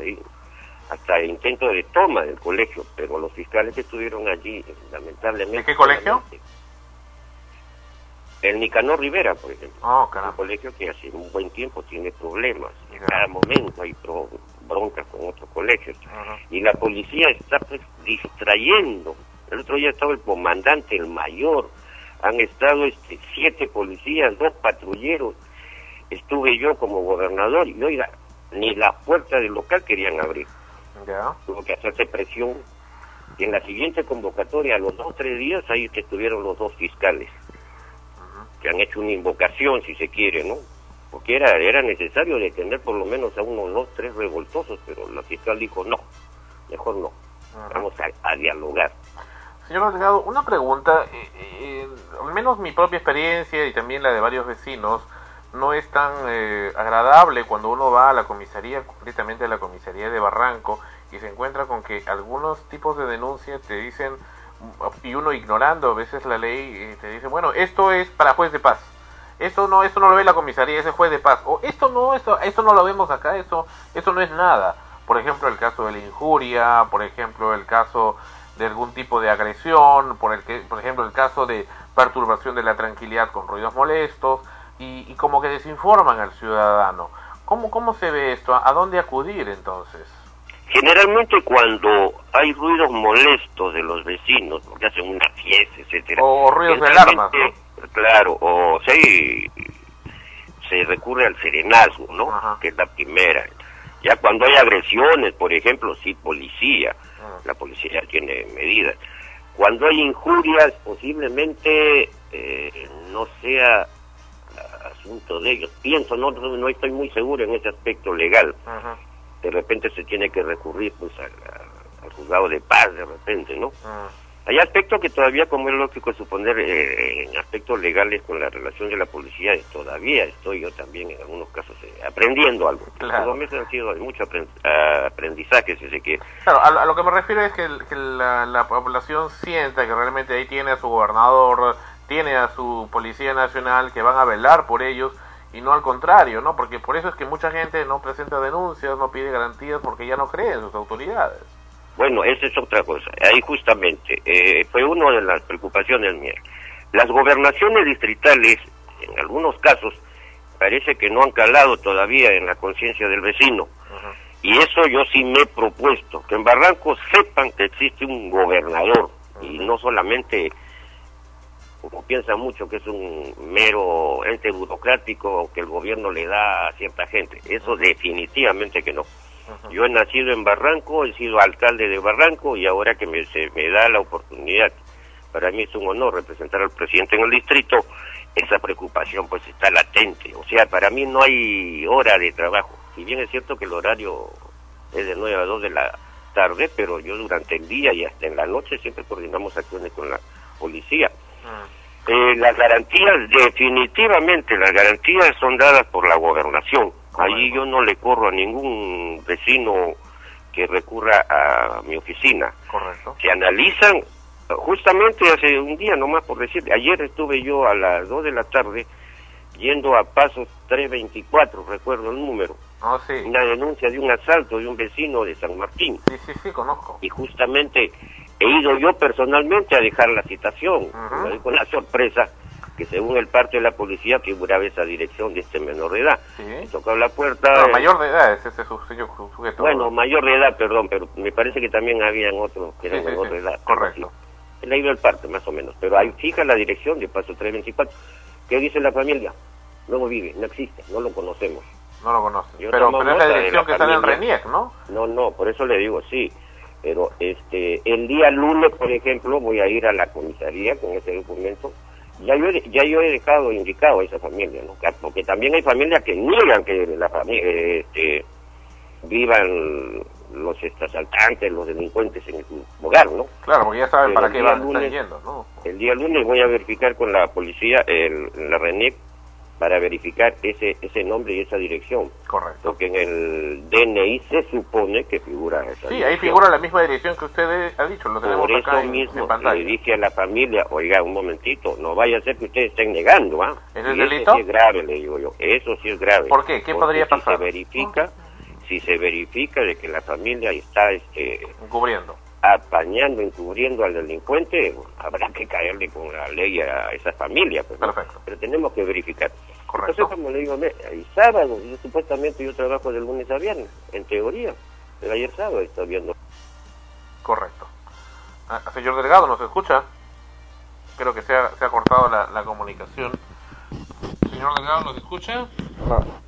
No, parece que se ha cortado la, la, la comunicación. Aló, señor Delgado, ¿nos escucha? Creo que se ha cortado la comunicación. Ana Rosa, ¿qué te parece lo que está comentando? Bueno, eh, lo que menciona de que la policía está desprotegida, tan desprotegida como los, los mismos eh, habitantes de un distrito, de una ciudad, es cierto, ¿no? Porque la pregunta es qué haces, los agarran y... O sea, no puede ser tan fácil que los sueltes si es que no tienes un apoyo legal para poder retenerlos.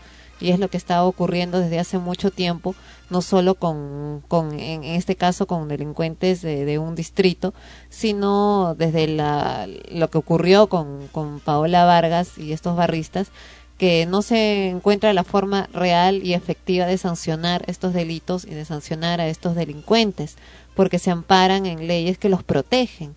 Entonces uno va a hacer su denuncia, eh, los agarran, pero al final no se logra gran cosa porque la policía tampoco puede hacer gran cosa hasta que no haya un cambio en la legislación. No solo para este caso, sino para muchos casos más en los cuales la gente se siente realmente desprotegida y tiende a decir, no, la policía no me, no me apoya, pero cuando vamos al fondo del asunto es que tampoco pueden hacerlo, ¿no? Mm. Bueno, te comento una Rosa que este por alguna razón extraña, no precisamente por pagos, eh, bueno, se había ido la señal del teléfono, pero acaba de volver. Son extraterrestres. Extraterrestre. Ya vamos a, a intentar retomar el contacto con el señor eh, Danilo Delgado Bedoya, Ujú. que es gobernador de Barranco. Uy. Parece que tampoco parece que bajo una nave extraterrestre se ha ido de todo Lima la, la señal de no no está entrando tampoco la señal al teléfono es extremos episodio 83 Capaz no, no, no entró bueno Tu celular. no no tampoco tampoco bueno este nunca tiene señal acá como ya lo hemos reportado en tres ocasiones en extremos bueno es cierto, eh, y me alegra mucho la proactividad del señor Danilo Delgado Bedoya, no es doctor, ya lo aclaró, muy bien, bien por ello, a algunos les gusta que le diga doctor diciendo.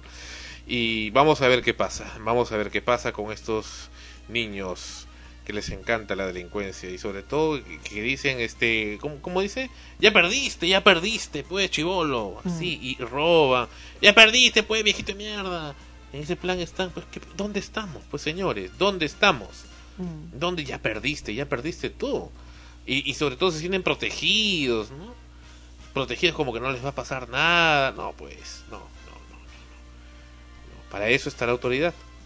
Y vamos a hacerla respetar. De eso se trata. Volvemos, volvemos, volvemos, volvemos en extremos. Episodio 83. Volvemos.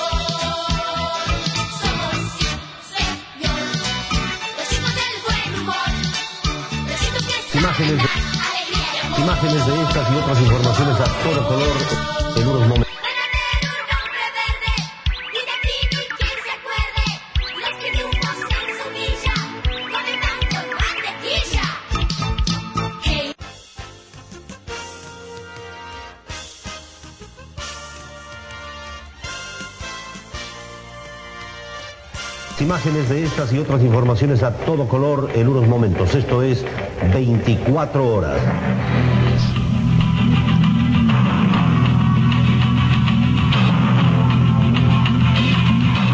Y señoras y señores, esto es 24 horas el espectáculo de la noticia.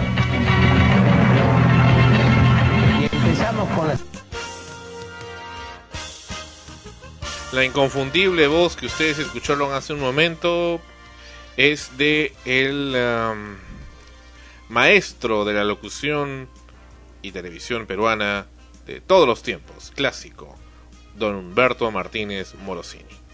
¿Quién no recuerda a don Humberto Martínez Morosini por tantos años, no solamente en la televisión deportiva, sino también en las noticias, siendo también la imagen oficial y casi perpetua de Panamericana Televisión?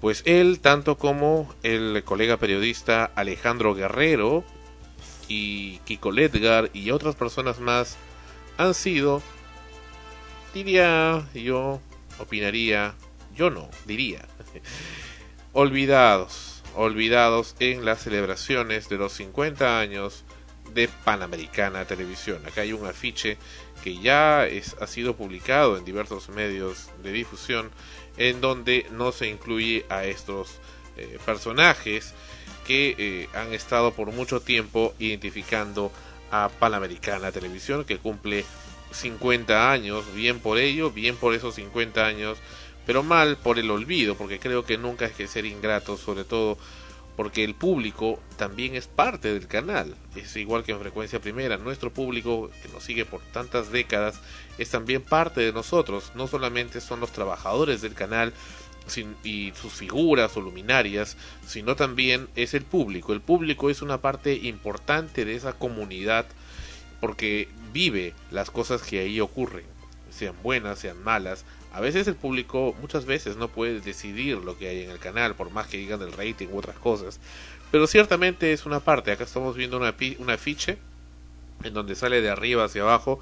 Primero don Augusto Ferrando, muy bien y merecido.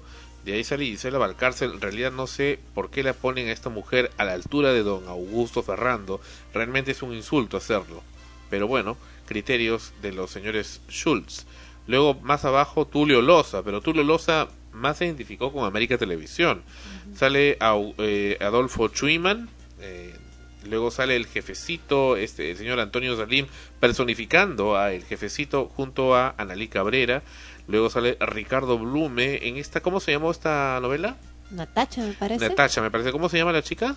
¿Te acuerdas o no? Ella es. Ay, no me acuerdo ahorita. Bueno, salen las Dalinas, ellas, ¿cómo se llamaban? Eh, Santa María No, no es Natacha, es simplemente María. simplemente Marías, ¿no? Ajá. Luego salen las Dalinas de Noveluz, ¿cómo se llamaban? Almendra. Almendra Gomneski y, Y Mónica Mónica. Santa María, que en paz descanse. Sale el Beco, este, luego vemos también acá a, eh, ¿cómo se llama? El Miki. Miki Rospigliosi, que en paz descanse, pero no ponen a su padre, Pocho Rospigliosi, que también fue otra gran figura de Panamericana Televisión. En realidad, porque creo que por el reciente fallecimiento de Miki, y trágico fallecimiento de Miki, eh, doloroso, pero en realidad creo que hubieran estado mejor los dos. Luego sale acá Efraín Aguilar Betito junto con el Ronco Gámez y, eh, y el señor Rossini. También vemos acá al tío Yoni, pero el tío Yoni en realidad más se identificó con América Televisión antes que con Panamericana.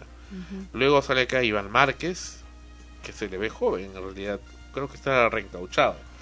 Eh, Jaime Bailey, Pablo de Madrengotia, pero a Pablo se le identificó más con eh, América.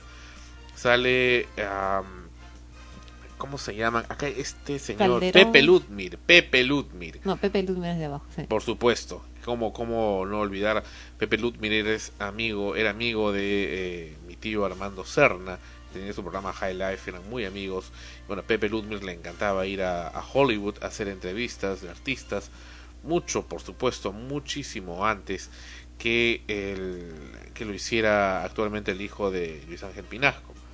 Y eh, García Calderón, efectivamente, el de arriba, que era eh, familiar también de una compañera de colegio, según recuerdo. Pero como vemos, acá hay ausencias. Claro, ¿no? Porque Lo que tú mencionas, por ejemplo, no ponen a, a Pocho Rospiglio, sino ponen a Humberto Martínez Morosini. Cuando tú me dijiste, mira este afiche del aniversario por los 50 años de Panamericana Televisión, están las figuras emblemáticas, ¿quién falta? eh, cuando me dijiste primero lo del afiche, inmediatamente en- a mi mente vino efectivamente Humberto Martínez Morosini. Entonces Claro. cuando vi el afiche, lo primero que hice fue buscarlo y no estaba. Y, lo- y el primer nombre que te, que te dije también, ¿no? Ya luego analizamos que faltaba también Pocho Rospigliosi, por ejemplo. y Kiko, el hecho... Kiko Ledgar. Kiko Ledgar y el hecho de que pongan a otros personajes que también, bueno, imagino que los ponen porque ahí deben haber comenzado o sus primeros programas ahí. En ese caso, entonces también tendría que estar Yola Polastri, por ejemplo. ¿También estuvo en Panamericana? Claro, apareció primero en Panamericana y luego ah, pasó a América Televisión. Mm. Es más, ya antes de tener un programa infantil, me cuentan que, que era. En ese tiempo creo que había programas musicales y ella era parte del- de los coros, baile, de, de- de los grupos que estaban de moda en ese tiempo, ¿no? Y luego de eso pasó a tener. Hay, mucha, hay mucha, mucho recelo. pues. En realidad acá hay lo que estaba viendo que hay prácticamente dos panamericanas, ¿no? Un, una panamericana, eh, la del general Delgado Parker, clásico, una panamericana de los Schultz y otra panamericana de general Delgado Parker en declive y con toda la corrupción ya evidente y efervescente. E- Eso creo que es un poco el tema, ¿no? Entonces, frente a estas dos identidades panamericanas, inclusive Panamericana tuvo un tiempo que habían dos señales de Panamericana paralelas que se su- superponían una tras una encima de otra y luchaban en la frecuencia 5 cuando eh, hubo el tema de la intervención. Había una señal que votaba desde Avenida Arequipa 1110 y otra desde Alejandro Tirado con eh, Avenida Arequipa y hacían conflicto entre una y otra y se superponían y volvían, bueno, ya se nos salieron y, y salía la estática y entraba la otra señal más fuerte y luego se iba y estaban en ese plan, ¿no? Pero, en fin, en fin, creo que acá se han olvidado del público y eso evidencia este afiche. Para ellos simplemente es un negocio más, un negocio más, como tener una carnicería, como tener, no sé, un restaurante, como tener eh, un salón de juegos o cualquier cosa. Es un negocio más, más que un espíritu, como realmente lo siente la audiencia. Qué pena, qué decepción, pero ¿qué se puede esperar? Sí, pues ese es el actual Panamericana, ¿no? Ya quedó atrás eh, el tiempo en que los canales de televisión, al menos acá en el Perú, no sé si se pueda decir lo mismo de todos, se mantenía esa imagen de un, de un canal con una misma filosofía por años, ¿no? Eh, que podía evolucionar, haber cambios, pero como que todo seguía en una misma familia, en pocas palabras. Eh, como siempre lo hay en todas las familias, también sus conflictos, ¿no? Y, y, y amistes. Pero acá se siente pues el hecho de que el canal ya dejó de ser lo que era y ha pasado por varias manos y, y cada mano con una personalidad probablemente completamente diferente y de acuerdo a quien está es lo que ponen. Nuevamente acá, don Humberto Martínez. Imágenes de estas y otras informaciones a todo color en unos momentos. Esto es 24 horas.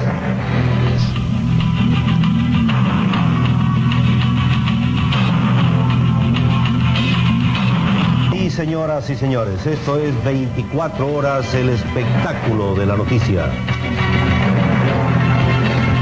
Y empezamos con las informaciones de nuestro bloque Elecciones 80.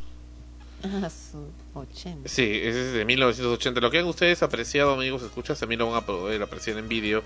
Se trata de la primera vez en que el noticiero 24 horas salió a colores, es decir, comienzos de los años 80. Solamente algunos televisores podían apreciarlo. Ahora no olvidemos que 24 horas, por supuesto, es este una el nombre se cogió por supuesto de 24 horas de México con Jacobo Zabludovsky de Televisa.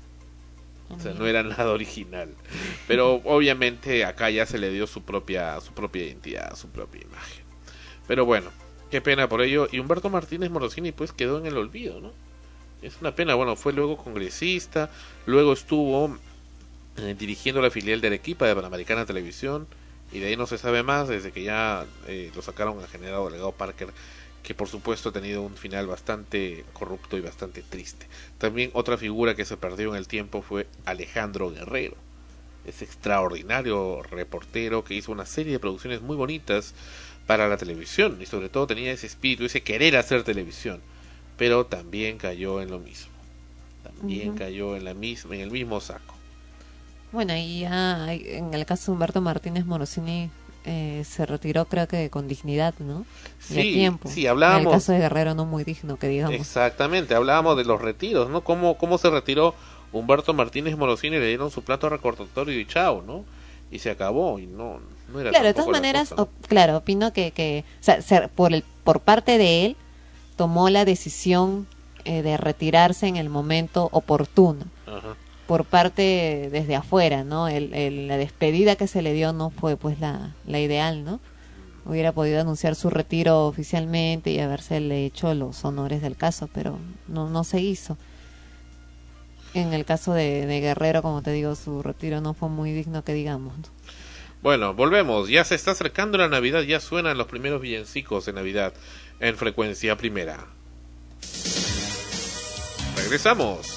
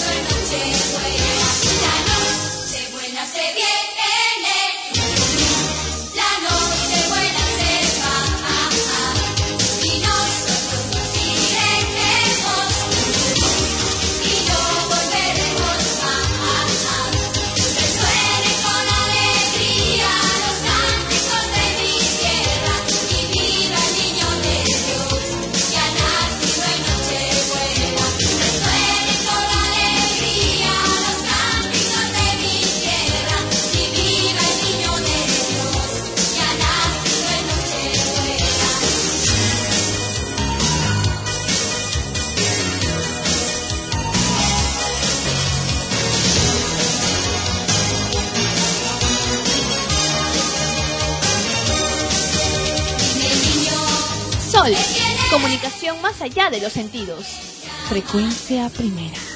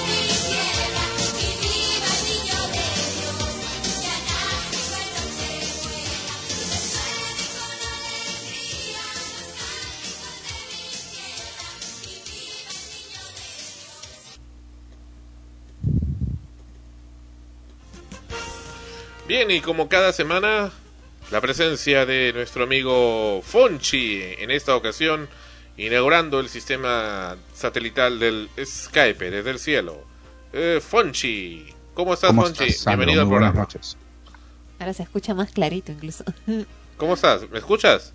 Los escucho perfectamente y, y a veces por el teléfono era muy difícil. Yo tenía que hacer un esfuerzo este muy grande para acercarme más al auricular, pero ahora los escucho con toda perfección. Qué Espero bueno. que ustedes igual. Qué bueno, perfecto. Fonchi, eh, vamos a, a dos temas. Primero, el tema del eh, famoso supuesto extraterrestre de Sinaloa. Eh, ¿Viste el vídeo que también hoy lo hemos pasado acá en el programa de esta aparición hecha en Mocorito a una señorita Violeta Ortiz?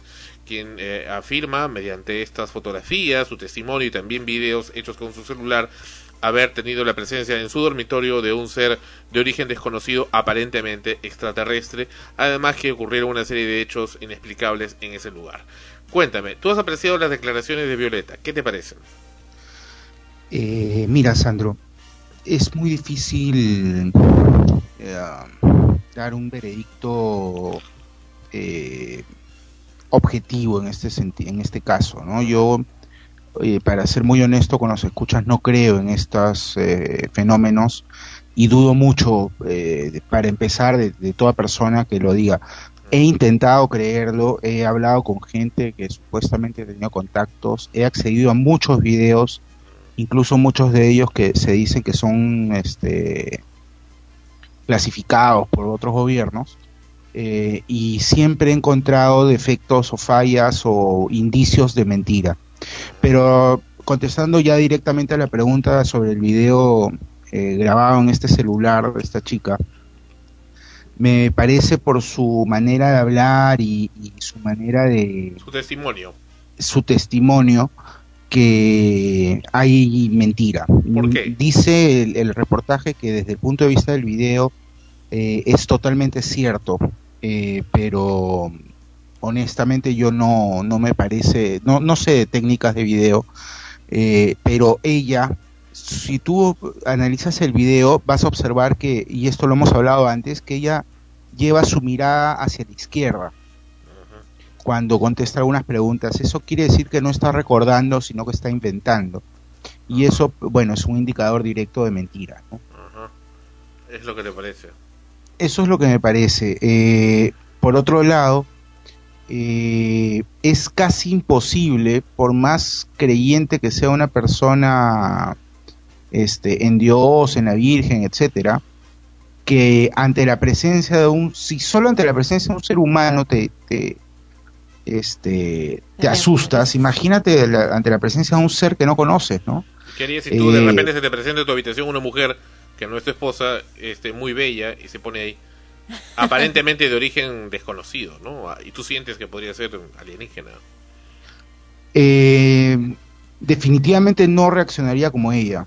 Eh, definitivamente no reaccionaría como ella. Yo sí mostraría mucha tensión y, y temor.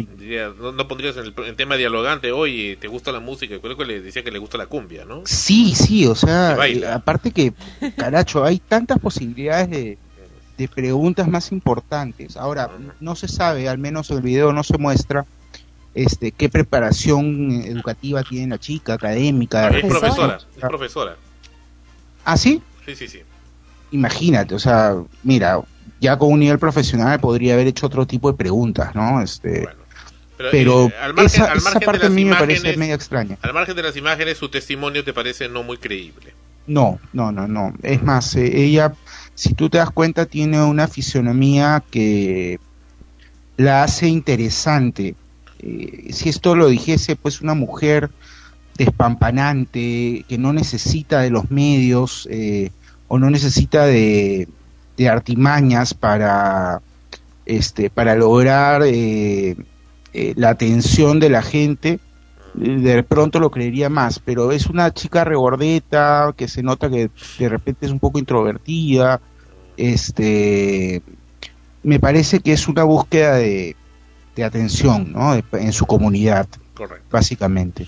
Bueno, perfecto. Eh, bueno, y eso no quita lo que ocurrió el miércoles acá, donde yo mismo estuve presente, y eso sí te lo aseguro, y estoy mirando a la derecha. Vi, y junto con cerca de 2.000, 3.000 personas en el centro de la ciudad, una serie de puntos extraños eh, plateados que estaban sobrevolando el centro de Lima. Ajá. Yo los vi y no me parecían globos. Y es más, vamos a mañana, si es que hay cielo despejado, a hacer unas pruebas con globos de helio, lanzándolos al espacio, al, al cielo, a ver si hacen figuras acrobáticas, eh, y como lo estaban haciendo estos que apreciamos aquel día miércoles. Pero bueno, pasando a otro tema, eh, Fonchi, vamos con el tema de fondo. Está llegando fin de año, hemos puesto ya un adelanto de villancicos, pero eh, el fin de año no solamente viene con Papá Noel y los regalos, sino también para muchos niños y adolescentes con eh, cosas muy traumáticas, que no sé si en realidad sea su culpa o no. Yo sí, sí tengo todavía la memoria fresca al respecto, eh, que es el fin de año en el colegio. ¿No? O sea, la- las notas, eh, las, ah, los exámenes finales, los trabajos a última hora, el aprobar a como dé lugar, y eso por supuesto también implica violencia. Violencia tanto de los padres violencia tanto de los los mismos eh, chicos que tratan de hacer como sea aprobar y también profesores que hacen que golpean a los a los niños con reglas como el caso de este que hemos apreciado en Chosica que un profesor o el director el director de un colegio golpeó con una regla hasta llegar a, herir este a un a un menor. ¿Qué me puedes contar de esto, Fonchi? Eh, indignación, mira, me, me indignó demasiado lo que leí, te agradezco que que eh, que compartieras esta información conmigo, no la había leído a pesar de que leo constantemente Perú 21. Eh, el que un niño haya terminado con un brazo fracturado ya es salvajismo, ¿no? Eh, eh, mira, Sandro, Pero le escondieron en los registros al profesor, ¿no? Sí, sí, la agenda, ¿no? La agenda. Pero co- como que a fin de año hay siempre travesuras. Recuerdo en el colegio que una vez un grupo de compañeros incendiaron en los registros de notas de- del profesor para que poder salir aprobados, ¿no? Para que no, no lo jalen. O roban, Y les ¿no? tomen examen de nuevo. Claro, lo que pasa, y, y tengamos en cuenta que nos pueden estar escuchando jóvenes, es que hay, hay que diferenciar lo que es una travesura de vandalismo, ¿no? Incendiar, robar, ya es vandalismo. Esconder puede ser in- interpretado como una broma, pero este ya a veces los chicos efectivamente pues este hacen mérito para no para que se les pegue nunca nunca la la, eh, la violencia trae un resultado positivo casi nunca. Sin embargo Sandro eh, yo quiero contarles algo eh, que creo podría ayudar a comprender qué puede haber pasado lamentablemente en la información este yo no recuerdo haber leído mucho sobre el profesor o la profesora. Eh, no sé qué edad tendrá. Supongo que debe ser una persona de edad. El ¿Por qué? director fue quien, quien lo golpeó, me parece que ya una persona de unos 50 años aproximadamente. Perfecto, ¿ves? Mira, ¿qué sucede? Y esto me parece haberlo comentado con anterioridad en algún programa. Allá por los años 50, eh, mis padres, tu padre, Sandro, de pronto los papás de, de Ana Rosa, deben haber sido castigados con unas paletas especiales. Yo también. Eh, ah, mira, Sí, imagínate. en el colegio no eres le tan llamaban- mayor que yo, ¿ah? Pero No, en el colegio le llamaban el buen humor. bueno. Buen humor no- por un helado, no Un helado de, de chocolate. Pero este era grandote, gigante. Qué bárbaro. Bueno, yo no llegué a vivir esa etapa, pero eh, Yo tampoco. eh, ¿qué sucede? Por, allá por los desde los 50 se, se eh, los, los psicólogos, los educadores decían esta frase eh, que tú comentaste, ¿no? Eh, la letra con sangre entra. Así es. Eh, y los padres incluso golpeaban mucho a sus hijos, eran muy violentos con sus hijos, estaba permitido, era bien visto Usaban el que un papá sea Perdón. muy recto. ¿Los psicólogos decían eso, dices? Por supuesto, por supuesto. Yo tengo libros de los años 50, 45 en donde psicólogos recomiendan cachetear al hijo ante una rabieta, ¿no? Lo cual este dio como como consecuencia a esta generación hippie eh, que eh, se metió en drogas, el sexo libre, se escapaban de casa, eh, hubo un las consecuencias de esa época de, de violencia contra los chicos fue nefasta y fue negativa. Correcto. Entonces los psicólogos empezaron a preguntarse, Fonchi, te ¿qué estás alejando del micrófono. ahora sí, Mejor.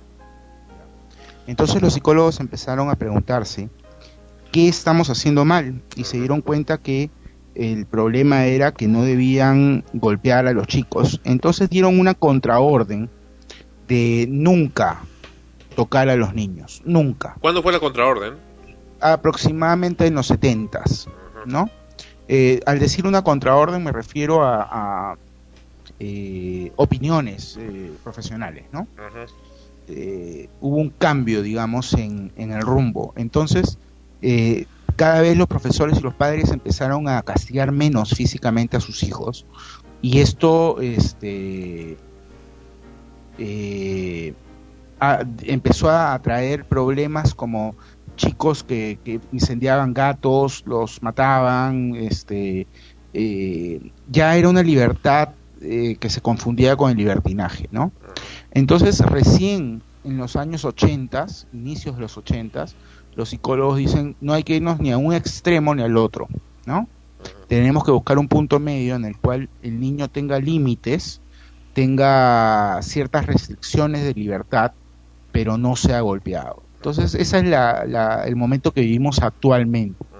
Que un director de un colegio, encima en particular, eso fue lo que más me sorprendió, golpear a un chico, me parece un acto de salvajismo y de ignorancia total, ¿no? Porque eh, la violencia, Sandro, eh, Ana Rosa, el golpear a un niño jamás trae consecuencias positivas, jamás.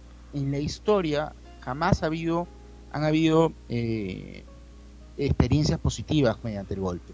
Siempre han sido experiencias negativas y, y este el que se siga haciendo, el que se siga intentando ponerse en práctica me parece Pero, preocupante. Fonche, yo he escuchado y escucho hasta ahora que personas dicen, ya ves, este, a ti no te hemos castigado y por eso no eres profesional. En cambio, eh, tu fulanito, sultanito, el vecino, el primo, el, el- eh, otra, otro otra persona, eh, en su casa, a sus hijos les ha castigado, los ha hecho sentar o arrodillarse en carabones encendidos, o los ha golpeado con chicote, como, ¿cómo le llaman eso? El San Martín o todo eso, y este, hasta tienen inclusive marcas en la piel, ¿no? Este, en el rostro han quedado marcados, y ya ven, ellos sí son profesionales, médico, abogado, ya ves, ahí está la diferencia.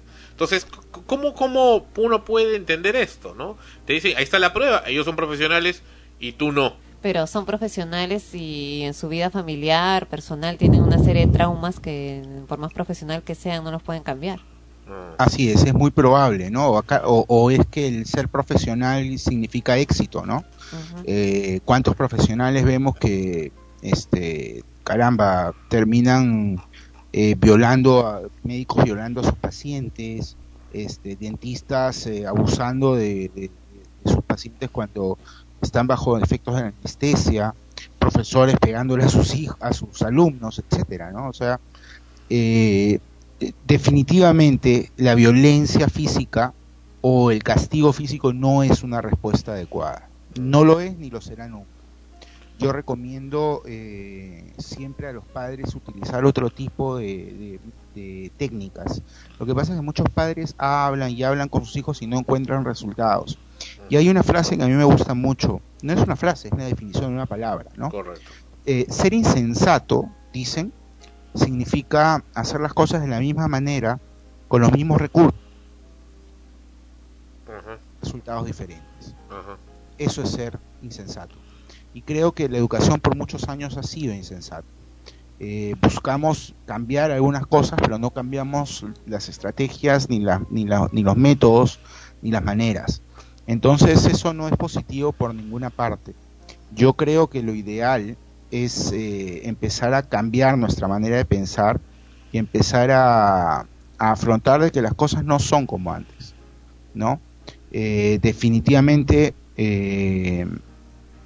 a mí me ha preocupado muchísimo que en Lima se estén dando este tipo de, de actitudes, ¿no? Contra, contra alumnos.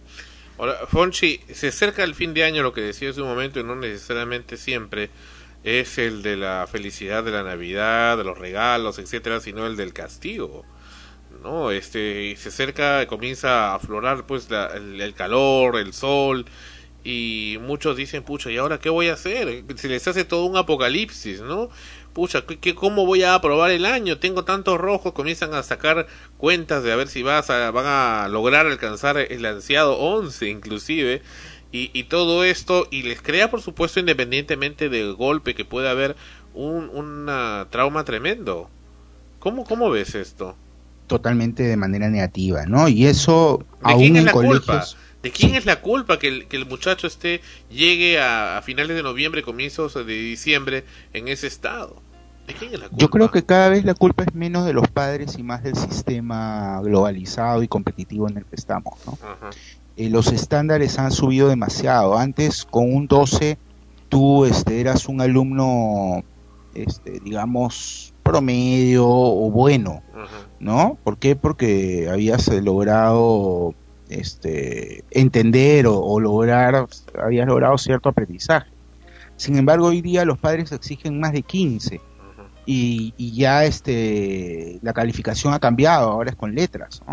Antes era de 0 a 20, ahora es A, B, C o D en muchos colegios y, y los padres no, no exigen nada menos que A. Entonces, eh, ya yo creo que el problema no es de los padres, sino eh, del siglo XX, eh, XXI. Eh, ¿Qué sucede? Que lamentablemente hoy en día, con, con los niveles de competitividad que se están dando, eh, un niño necesita estar adelantado y tener mucho más conocimientos y competencias que cuando nosotros estábamos chicos. Por ejemplo, Sandro, yo observo que Fonchi y Mía, mis hijos, eh, están haciendo cosas ya que cuando yo era pequeño no hacía, no porque no pudiese, sino porque en la, en el, la currícula educativa no, no estaba conseguido. Por ejemplo, mi hijo tiene cinco años y ya pasó por un examen de admisión, que fue para entrar al colegio. Y eso le genera una tremenda eh, tensión y estrés al niño que por la edad que tiene no está preparado para soportar. Y no es que él esté consciente de que si no logra cierto puntaje o, cier- o demostrar ciertos conocimientos lo van a jalar. No es por eso. Es simplemente el hecho de que los padres son los que están excesivamente tensos y nerviosos eh, y él, el niño lo siente y lo y lo y lo va este experimentando, ¿no? Entonces eh, los niveles de competitividad son tan altos que efectivamente estas fiestas para muchos niños no van a tener nada de alegres y para muchos de nosotros que, que pasamos los 30 años definitivamente fueron fiestas la mayoría de estas de las que vivimos eh, que no fueron muy felices, ¿no? y cómo enfrentar cómo un padre puede enfrentar a un hijo que saca cursos de cargo o repite Eh, mira, todo hay algunos gente que son de lo más salvajes, ¿no? Le ponen, le entregan la libreta y encima con un sello descomunal rojo, este, brillante, hasta fosforescente, dice, repite año. O sea, imbécil en todo caso, ¿no? Le ponen o un burro, le dibujan, no por último. Sí, ¿Cómo- sí, cómo sí, falta, falta muy poco para eso, ¿no? Eh, mira, Sandro, ¿qué significan malas notas en los niños? Pueden significar dos cosas y es muy sencillo. Número uno, que el niño tenga un problema grave de aprendizaje. Puede deberse a dos cosas también. Una cuestión intelectual o una cuestión bio, eh, físico-psicológica. Eh, es decir, puede, por ejemplo, el niño presentar dislexia. Eh, es decir, el niño eh, trata, lo que lee no lo, no lo comprende porque ve las letras al revés. ¿no? Hay disgrafias, dislalias, hay muchos conceptos que recién este, eh, los profesores están empezando a entender que podrían explicar por qué un niño con una muy adecuada inteligencia, eh, puede ser incluso un genio, pueda salir mal, mal en sus cursos. Recordemos que Albert Einstein, eh, su profesora de holandés, perdón, de alemán, um, le dijo que él nunca iba a lograr nada bueno en la vida. Cuando Albert Einstein salió una universidad, Salió que, perdón, se, se, se cortó ahí, Fonchi. cuando Einstein salió del colegio, dice eh, su biografía, Ajá, eh, tenía que buscar referencias de los profesores correcto. de su colegio para ingresar a la universidad. Ningún profesor quiso dársela por el, el ma- la mala, eh, los malos resultados que había obtenido en el colegio. Y la mayoría de profesores eh, pensaban de que él iba a ser un mediocre. Eh, es más, su hermana eh, recuerda cuando se le han hecho entrevistas, la hermana de Albert Einstein, Ajá. recuerda que él para poder hablar algo, primero lo repetía en su mente, eh, perdón, lo repetía en voz alta varias veces para luego poder recién decirlo. Como que practicaba lo que iba a decir. Mira, mira lo lento que era para, para expresarse. Sin embargo, eh, a los 23 años, Sandro, 23 años de edad, propone la teoría de la relatividad y unos años después gana el premio Nobel y en la actualidad él es una, un icono de lo que es la genialidad, ¿no? Entonces, hoy en día ya este no se puede aceptar que un niño que no obtiene buenas notas necesariamente sea porque es un vago o porque no quiere aprender O porque es un idiota. o porque es un idiota. En todo caso, si es que efectivamente se le hace un análisis, porque hoy en día los psicólogos están en capacidad de hacer ese análisis, y no presentan ninguno de estos problemas de discapacidades de aprendizaje, se le denominan, no presenta ningún tipo de disca- discapacidad del aprendizaje, entonces este es un problema de actitud. ¿Qué ¿Cómo significa eso? sí, que sí. el niño simplemente no quiere aprender, no pone de su parte para, para lograr las metas. O capaz su aprendizaje no necesariamente es de texto, sino de imágenes. Eh, Fonchi, ¿nos escuchas? Sí, perfectamente. Sí, decías, perdón, Eh, se, se entrecorta. que, que exactamente, que muchas veces, eh, eh, muchos años atrás se creía que habían dos inteligencias, la inteligencia verbal y la inteligencia numérica, nada más. Hoy en día existen las inteligencias múltiples y además los estilos de aprendizaje. No todos los niños aprenden de la misma manera. Tú acabas de decir algo excesivamente importante, Sandro. Hay niños visuales que aprenden mejor con imágenes, hay niños eh, eh, kinésicos que aprenden mejor tocando las cosas, experimentando. Hay niños auditivos o sensoriales que, que- aprenden más eh, con cuestiones auditivas. Entonces, este, no podemos meter a todos en un mismo saco, ¿no? Ahora, eh, te, te empezaba a decir de que habían dos razones por las cuales el niño puede sacar malas notas. Uno ya lo expliqué que son las razones eh, psicológicas o, o- o fisio- o fisiológicas, ¿no? Problemas a nivel neuronal. Eh, pero en, en la otra razón es que el niño está queriendo decirle algo a sus padres mediante eh, las malas notas. El niño es consciente que el padre quiere que, que su hijo saque buenas notas y sobresalga en el colegio. Correcto. Cuando un niño sale mal en el colegio, ver, en muchas de las ocasiones, oigan, necesito algo, necesito que cambien algunas cosas. Por ejemplo, pasa mucho con niños que, que sus papás están pasando por un divorcio. Ya.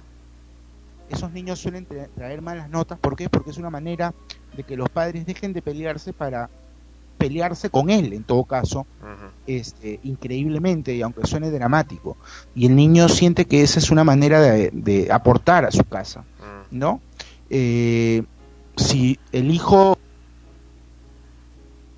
Se- se ent- analicemos bien si es que efectivamente ah, tiene algún problema de aprendizaje o es que nosotros somos el problema como padres. ¿no? ¿Y cómo afrontar a un menor que eh, se repite de año y le llega una de esas libretas, pues el padre, porque encima dicen que los padres tienen que ir a, a recoger la libreta y todo el asunto y le pues y ve, le entregan una libreta con un gran enorme sello que dice repite de año. ¿Cómo debe responder un padre frente a eso?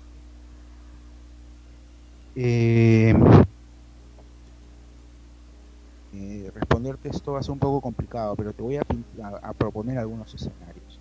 Si es que el niño eh, se veía que no ponía de su parte y los padres le advirtieron que pusiera más de su parte y lo invitaron a mejorar sus notas y no se logró, eh, la- estas fiestas son una manera de decirle al niño, oye, estamos eh, tristes y decepcionados porque por tu rendimiento, ¿no? Si sabemos que nuestro hijo es muy capaz, es muy inteligente y en otros años ha sacado muy buenas notas y de repente en este año sin los problemas de separación eh, empieza a bajar de notas, yo creo que la Navidad es una manera de este, des- darle a conocer al niño que estamos decepcionados o tristes por su mal rendimiento. No, eh, pero esto no se debe hacer gritándole o pegándole o maltratándolo o, si el niño está esperando regalos, eh, no dárselos o escondérselos, ¿no? Yo creo que lo, lo más importante es siempre apelar a la inteligencia del niño. Un niño está en la capacidad absoluta de comprender qué es lo que sienten los padres si es que ellos se lo explican de manera verbal y adecuadamente. Y eso va a, tener efectos mucho más positivos que quitarle los regalos o escondérselos o, o maltratarlo este, psicológicamente por no haber logrado este, el- el- el- los rendimientos adecuados. Ahora, si, en el, si es el caso Se, se están cortando, Juanchi. Caramba. Sí, sí, sí es el caso, dices, de... de un niño que ha puesto mucho de su parte y sin embargo aún así haciendo tareas y estudiando eh, no logró los objetivos, eh, lo más probable es que sea un problema no de actitud sino de capacidad y los padres no deben de castigarlo este por no haber logrado los objetivos sino eh, a- eh, invitarlo a, a- a esforzarse un poco más el próximo año y sin embargo eh, mantener los regalos y tratarlo bien y, y alentarlo a que el próximo año sea un año mejor. Correcto. Son dos de los escenarios que más se pueden dar, creo yo, entre muchos escenarios más, Sandro, pero creo que esos son los dos escenarios más importantes. Pero como que los padres a veces se fijan y dicen, oye, ¿y ahora qué va a decir la gente? ¿Qué van a decir de que tengo un hijo que ha repetido de año? ¡Qué vergüenza! Así es, así es. Muchas veces los padres castigan a los hijos no por las malas notas, sino por el qué dirán los demás, efectivamente, como tú, como tú lo, lo expresas. Ana Rosa tiene una consulta. Sí, Fonchi, Claro que sí. eh, hace un momento mencionaste que existe una diversidad de estilos de aprendizaje. En ese caso, entonces, ¿cómo debe recibir un niño la educación? Si eh, va a llegar a un colegio donde va a entrar a un aula donde hay una cantidad de niños y probablemente todos tengan, no todos, pero un grupo de, diversos estilos de aprendizaje, ¿cómo deben entonces recibirlos si los profesores generalmente pues se basan en un genérico, ¿no? Exactamente, Ana Rosa. Eh, La, la pregunta que has hecho es idónea para el tema. El problema no es qué deben hacer los padres o los alumnos, sino qué deben hacer las escuelas. Mira, eh, para empezar, los eh, especialistas en esta materia recomiendan que un aula nunca tenga más de 15 alumnos. Ya ahí nomás jalamos a un montón de colegios, les ponemos 07 o 06. ¿Por qué? Porque la- el promedio de alumnos en un aula en el Perú es de 30 alumnos. Es decir, el doble de lo que recomiendan en países desarrollados. He visto aulas de más de 100 alumnos. Imagínate, Sandro, o sea, eso es inconcebible en la etapa escolar. O es recomendable, pero no en la etapa escolar. Correcto. Eh, eh, ¿Por qué, Sandro? Justamente por lo que dicen a Rosa. Si hay tantos estilos de aprendizaje, yo solo he mencionado tres, hay muchos más. eh, imagínate la- el esfuerzo El esfuerzo... Sí, Fonchi se ahí. El esfuerzo de... que tiene que tener el profesor Ajá, para enseñarse a cada niño según su estilo de aprendizaje. correcto.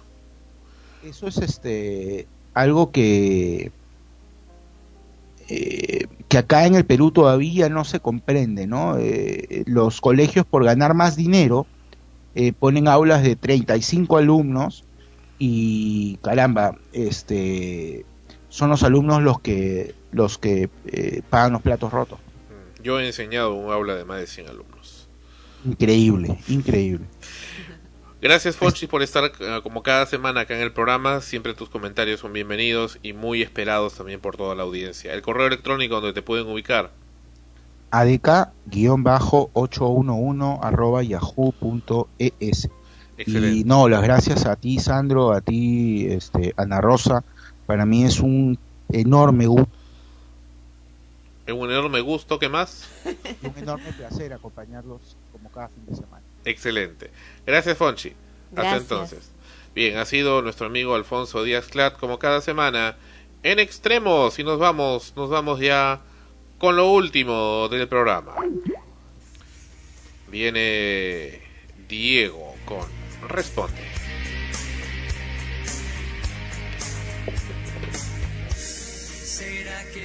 Historia terminó?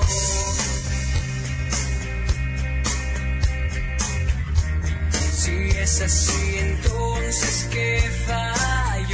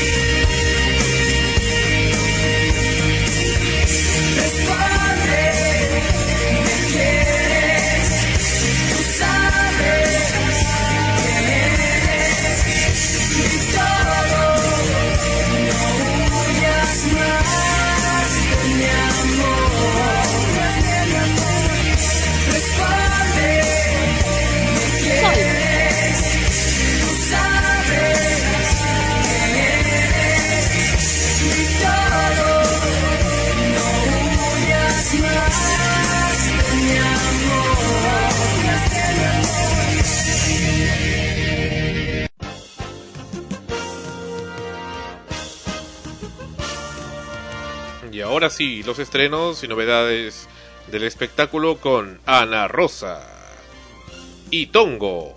Ah, no, Tongo no está. No, Ana Rosa. Gracioso. Teatro. Ya están terminando las temporadas teatrales de obras tanto para niños como para adultos. Entre ellas tenemos María Julia y el Árbol Gallinero, que se están presentando en el Centro Cultural de la Pontificia Universidad Católica del Perú. Eh, va los sábados y domingos a las 16 horas, lo mismo que incierto concierto en el Teatro de la Plaza Isil. Y como anunciáramos ya eh, la semana anterior, este 5 de diciembre se estrena Feliz Navidad Chimoc en el Teatro de la Municipalidad de San Isidro, en calle La República 455 del Olivar, en San Isidro. Y continúa, ya lo saben, en el Teatro de Cámara los sábados y domingos a las 16 horas 4 de la tarde, El Rey León. En las obras de teatro para adultos ya estamos eh, finalizando las temporadas de Caricias en el Teatro de la Alianza Francesa que va de jueves a lunes a las 20 horas y solo va hasta el 21 de diciembre. Las Brujas de Salem en la Plaza Isil eh, estará en temporada solo hasta el 15 de diciembre, de jueves a martes a las 20 horas. Volpone en el Teatro Británico, de jueves a lunes a las 20 horas, solo hasta el 14 de diciembre. Don Juan regresa de la guerra de Odon Bon en el Centro Cultural de la Pontificia Universidad Católica, de jueves a lunes a las 20 horas, va también solo hasta el 14 de diciembre. La Chunga de Mario Vargas Llosa en el Teatro Mario Vargas Llosa de la Biblioteca Nacional del Perú en San Borja va hasta el 13 de diciembre, se presentan de jueves a domingo a las 20 horas. Y Cabaret también está terminando su temporada el 14 de diciembre. La temporada de Cabaret va de jueves a lunes a las 20 horas.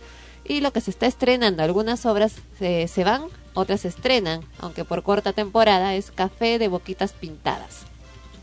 Café de Boquitas Pintadas es un interesante ejercicio teatral, conformado por dos obras diferentes que intiman sobre la mujer y su rol en la sociedad.